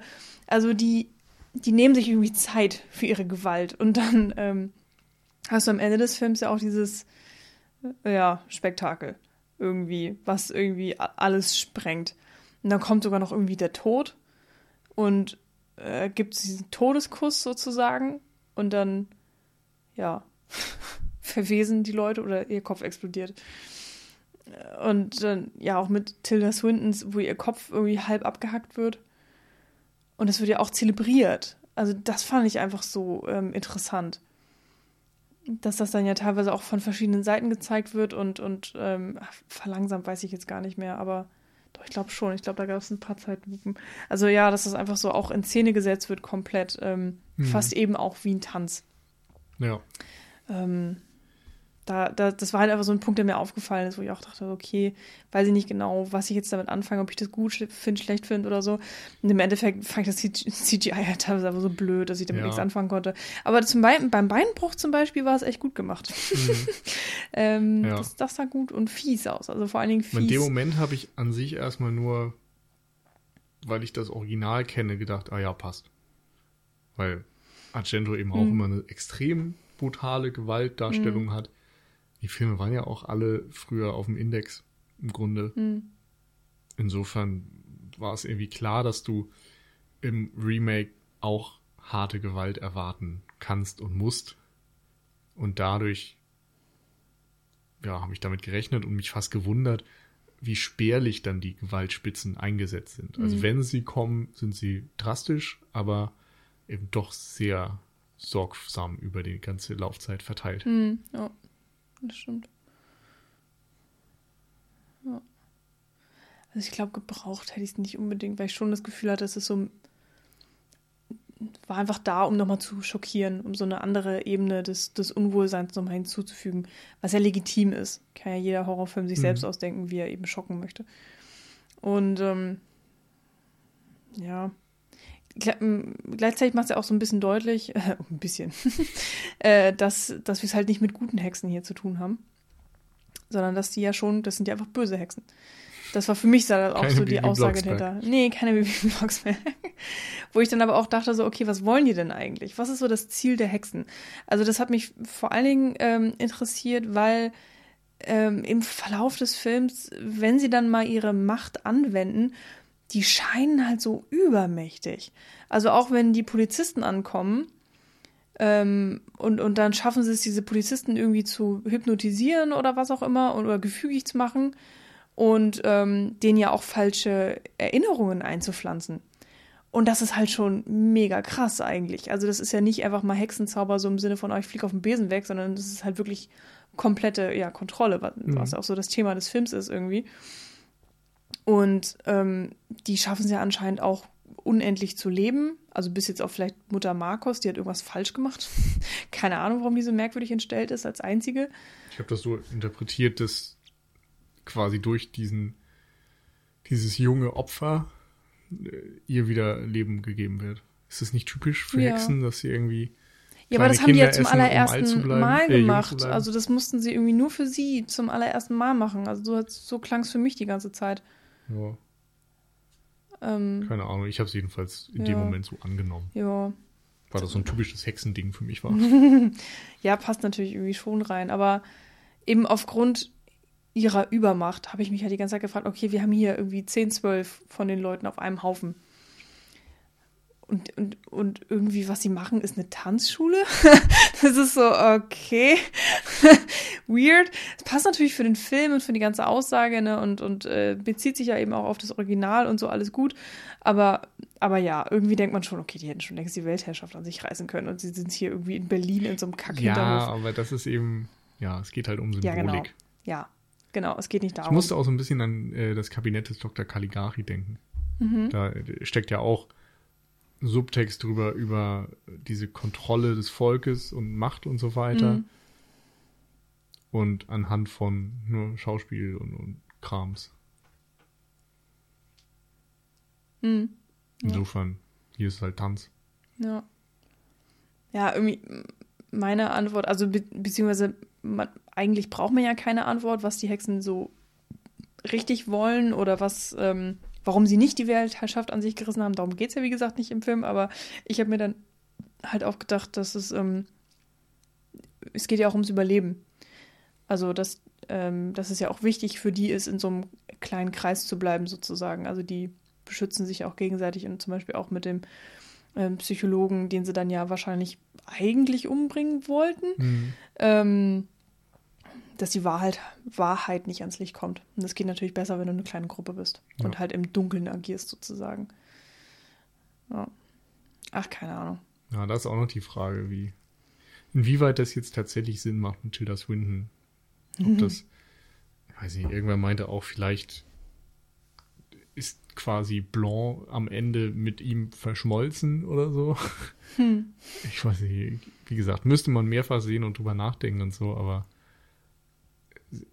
Susie kommt ja an und entschuldigt sich hm.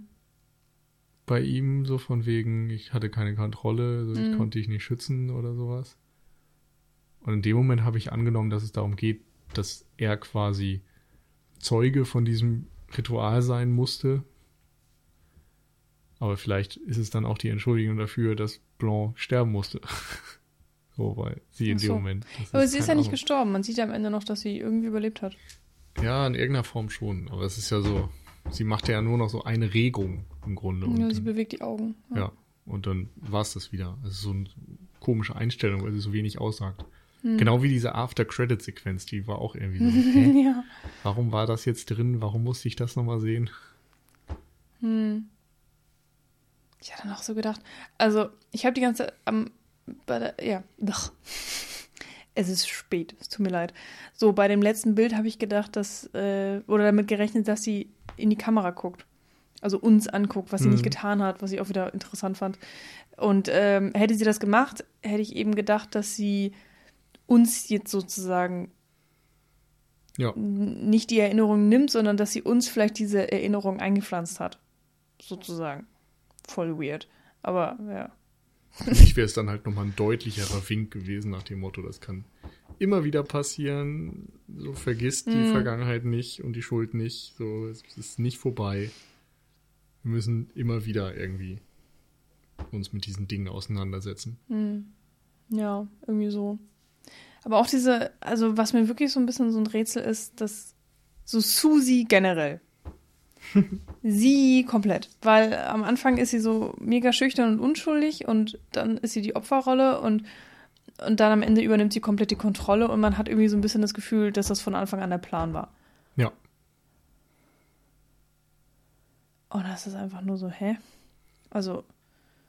Wie? Also Habe ich nie sie. hinterfragt. Ja, sollte man vielleicht auch nicht. Aber ich, ich habe im Vorfeld sehr viel davon gehört, dass der Film irgendwie feministisch ist. Fällt mir gerade so ein. Weil irgendwie habe ich das selbst in dem Film gar nicht so viel gesehen. Auf der anderen Seite wird halt der eine männliche Hauptdarsteller von einer Frau gespielt und es geht irgendwie darum, dass Susi immer mehr zur vom, kleinen verhätschelten Opfer zur krassen Machthaberin Mhm. wird. Insofern ist das schon irgendwie drin und die Männer, die in dem Film sind, werden halt irgendwie gedemütigt und kontrolliert und Manipuliert. manipuliert und gefoltert und sonst was. Hm. Also insofern ist es da irgendwie schon so drin, aber auf der anderen Seite, ja, hm. Also die Rolle der Mutter an sich, jetzt nicht die Mütter im Film, die, die behandelt werden, aber die Rolle der Mutter wird ja so ein bisschen äh, oder von vielen Seiten behandelt. Also es gibt ja dann äh, diese Stickerei auch, die Ja. sagt, ähm, eine Mutter kann alle Rollen einnehmen, aber niemand kann die Rolle einer Mutter einnehmen. Irgendwie so. Ja. Ähm, was ich schon mal irgendwie ganz interessant fand und dass da das so ein bisschen auch die, die Mutter wird so ein bisschen heilig gesprochen oder überhöht, so die, Mhm. die Rolle der Mutter. Und dann gleichzeitig hast du halt diese miesen, fiesen Hexen, die irgendwie alle umbringen. Ja. Also wo man dann ja auch sagen kann, okay, das ist nicht nett. könnte und auch, aber auch ähm, einfach so ein, so ein Wink mit einem Zaunpfahl sein nach dem Motto, Susi ist halt die Ja. Mutter.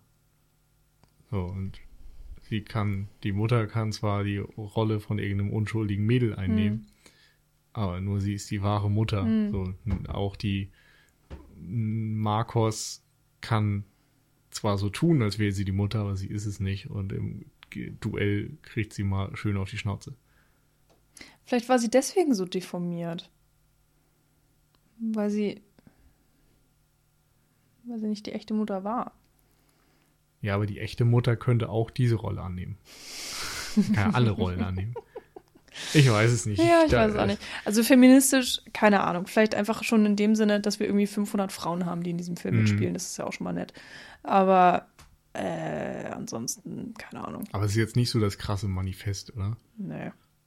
Also Ich das habe ich jetzt auch- zumindest nicht drin gesehen. Nee, ich sehe da auch keinen großartigen feministischen Subtext. Ähm, wobei, das, solche Sachen darf ich nicht sagen, weil ich habe in dem Film sowieso sehr wenig Subtext erkannt. Also von daher, ich habe gesehen, dass er da war, ich habe ihn nur nicht verstanden. auch den nicht gesehen. Mm, nee, also von daher sollte ich vielleicht ähm, ein bisschen kleinlaut werden, was das angeht. Aber ähm, war aber wirklich eine lustige Erfahrung, so viele Frauen in dem Film zu sehen, oder? Es ist immer wieder, denkt man so, wow, sind das viele Frauen. Mhm. Und gleichzeitig, wenn man einen Film sieht mit 500 Männern, ist es so, ja, ist normal. Es Ja. geht mir immer noch so. Also da, da Wobei ich auch hier irgendwie, ich habe einmal den. Film geguckt und irgendwann so nach einer Stunde oder so gedacht, ah ja, stimmt, es sind ja irgendwie ganz viele Frauen drin. Ja, das ist doch Wow. echt cool. Also so soll es ja auch eigentlich sein. Beziehungsweise Ja. eigentlich soll man ja gar nicht mehr drüber nachdenken. Aber das ist der Punkt. Also ich habe eigentlich nicht groß drüber nachgedacht. Also ja, ja, Mhm. schön für natürlich dich. ist das irgendwie, vielleicht ist das auch dieses Privileg, weil man irgendwie sonst genug Filme mit Männern sieht, dass einem das dann auch irgendwie egal ist, dann Filme nur mit Frauen zu sehen. So, Mhm. weil, pff, ne? weil man da irgendwie dann ansonsten auch nichts vermissen muss. Insofern kann es einem dann irgendwie auch in dem Fall egal sein. Also es ist dann einfach nicht so der Punkt, auf den man achtet, wie die Rollenzusammensetzung ist. Mhm. Könnte ich mir vorstellen. Mhm. Ja, auch dieses ganze Machtgefüge, also alle von Opfer bis Täter bis äh, Machthaber bis, äh, weiß ich nicht, Obermufti, sind halt alles Frauen. Hm. Also die ganze Hierarchie durch, okay, dann hast du hier und da Ja. mal so ähm, irgendwie einen Weg davon und das sind dann mal Männer oder so, die Polizisten, aber die spielen ja halt keine Rolle, also die sind ja eigentlich komplett außen vor. Ähm, das ist halt auch schon ganz interessant. Sehr viel Nacktheit. Oder nackte Haut. Das Ja. fand ich auch ganz interessant. Wobei das ja irgendwie auch einfach sehr so künstlerisch war. Also es war ja nie eigentlich exploitativ. Nee. Auch ein Unterschied zu Argento. Würde ich sagen. Stimmt. Oh Gott.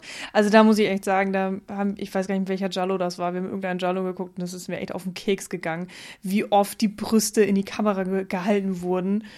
Und Da muss man äh, jetzt zu Argentos Verteidigung sagen, dass das keiner von ihm war. ja, wahrscheinlich nicht.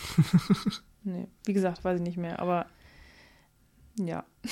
Ja, aber ansonsten, wie gesagt, typisch Giallo ist maskierter Killer, jagt hübsche, leicht bekleidete junge Frauen. Hm.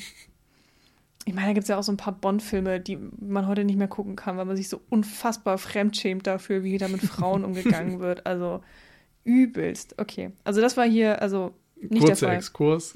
Ja, ich fand es jedenfalls schön, dass so viel Nacktheit drin vorkommt, also vor allem in der Endszene ja. Und irgendwie hat man das Gefühl, ja, es ist irgendwie halt einfach so, ne? Also Mhm. sind die halt nackt. Also das war ja irgendwie so kein großes Thema, war halt einfach so. Das ist ganz interessant. Hm. Muss man auch erstmal so hinkriegen. Ja. Ja, sehr interessant. Ja. Okay. So, jetzt sind wir ein bisschen älter. Wir haben äh, zwei Stunden mehr über Suspiria nachgedacht. Sind wir jetzt schlauer als vorher? Hat, hat sich deine Meinung geändert? Kannst du den Film jetzt mehr einordnen in ich mag ihn, ich mag ihn nicht, ähm, ich will ihn unbedingt nochmal sehen? Also ich mag ihn. Mögen, weiß ich nicht, ist vielleicht das falsche Wort, aber ja, ja, ich finde es ein guter Film. Ich finde, er hat seine Schwächen, wie gesagt. Ähm, würde jetzt nicht unbedingt mit der irgendeiner Höchstpunktzahl äh, hausieren gehen, aber immer noch so eine Empfehlung und ja, ich möchte ihn auch nochmal wiedersehen, aber bei mir ist es ja eigentlich immer so, dass ich da, dass da ruhig ein bisschen Zeit vergehen darf, bis ich den dann wieder schaue. Hm. Aber ja, irgendwann. Ich bin echt gespannt, was es, wie so in fünf bis zehn Jahren man über Suspira denkt. Ob der vergessen wird, ob der in Erinnerung bleibt und wenn ja, in was für einer. Hm. So, wie, wie wird man irgendwie in der Nachbetrachtung über so einen Film denken? Gerade auch so, was die Thematik angeht. Ich wette, da kommen noch irgendwie ganz viele krasse Essays und, und Bücher und so, in denen Hm. nochmal ein bisschen mehr in sein. die Tiefe gegangen wird. Hm. Da freue ich mich drauf. Ich finde es irgendwie schön, dass sie vom Original so weit weggegangen sind, dass es halt nicht ähm, dieses schöne Negativbeispiel ist von die Amerikaner nehmen sich einen Mhm. europäischen Film oder asiatischen und machen da ihr eigenes Ding draus, der exakt eigentlich der gleiche ist, nur halt amerikanisch. Ja, und hier ist es ja wirklich eigentlich, so wie du es ja auch so ein bisschen verglichen hast, schon echt ein komplett anderer Film. Ja. Auch so ja stilistisch allein schon. Und ähm, der hat dann auch noch was zu sagen. Also das ist schon was, was man ihm so anrechnen kann. Und auch nochmal sehr anders als zum Beispiel Call Me By Your Name. Von Guadagnino. Ach so, Also, da grad, was ist das für ein Sprung? Aber okay. also er hat nicht so seinen einen Stil, ist kein One-Trick-Pony, sondern kann sich irgendwie schon in sehr vielen unterschiedlichen Filmen ganz gut anpassen. Ja, ich finde, wir haben ja auch einen Film, der echt ähm, seine Schauspieler auch hervorhebt. Also so, ich finde, Tilda Swinton macht echt einen super Job in allen ihren Rollen.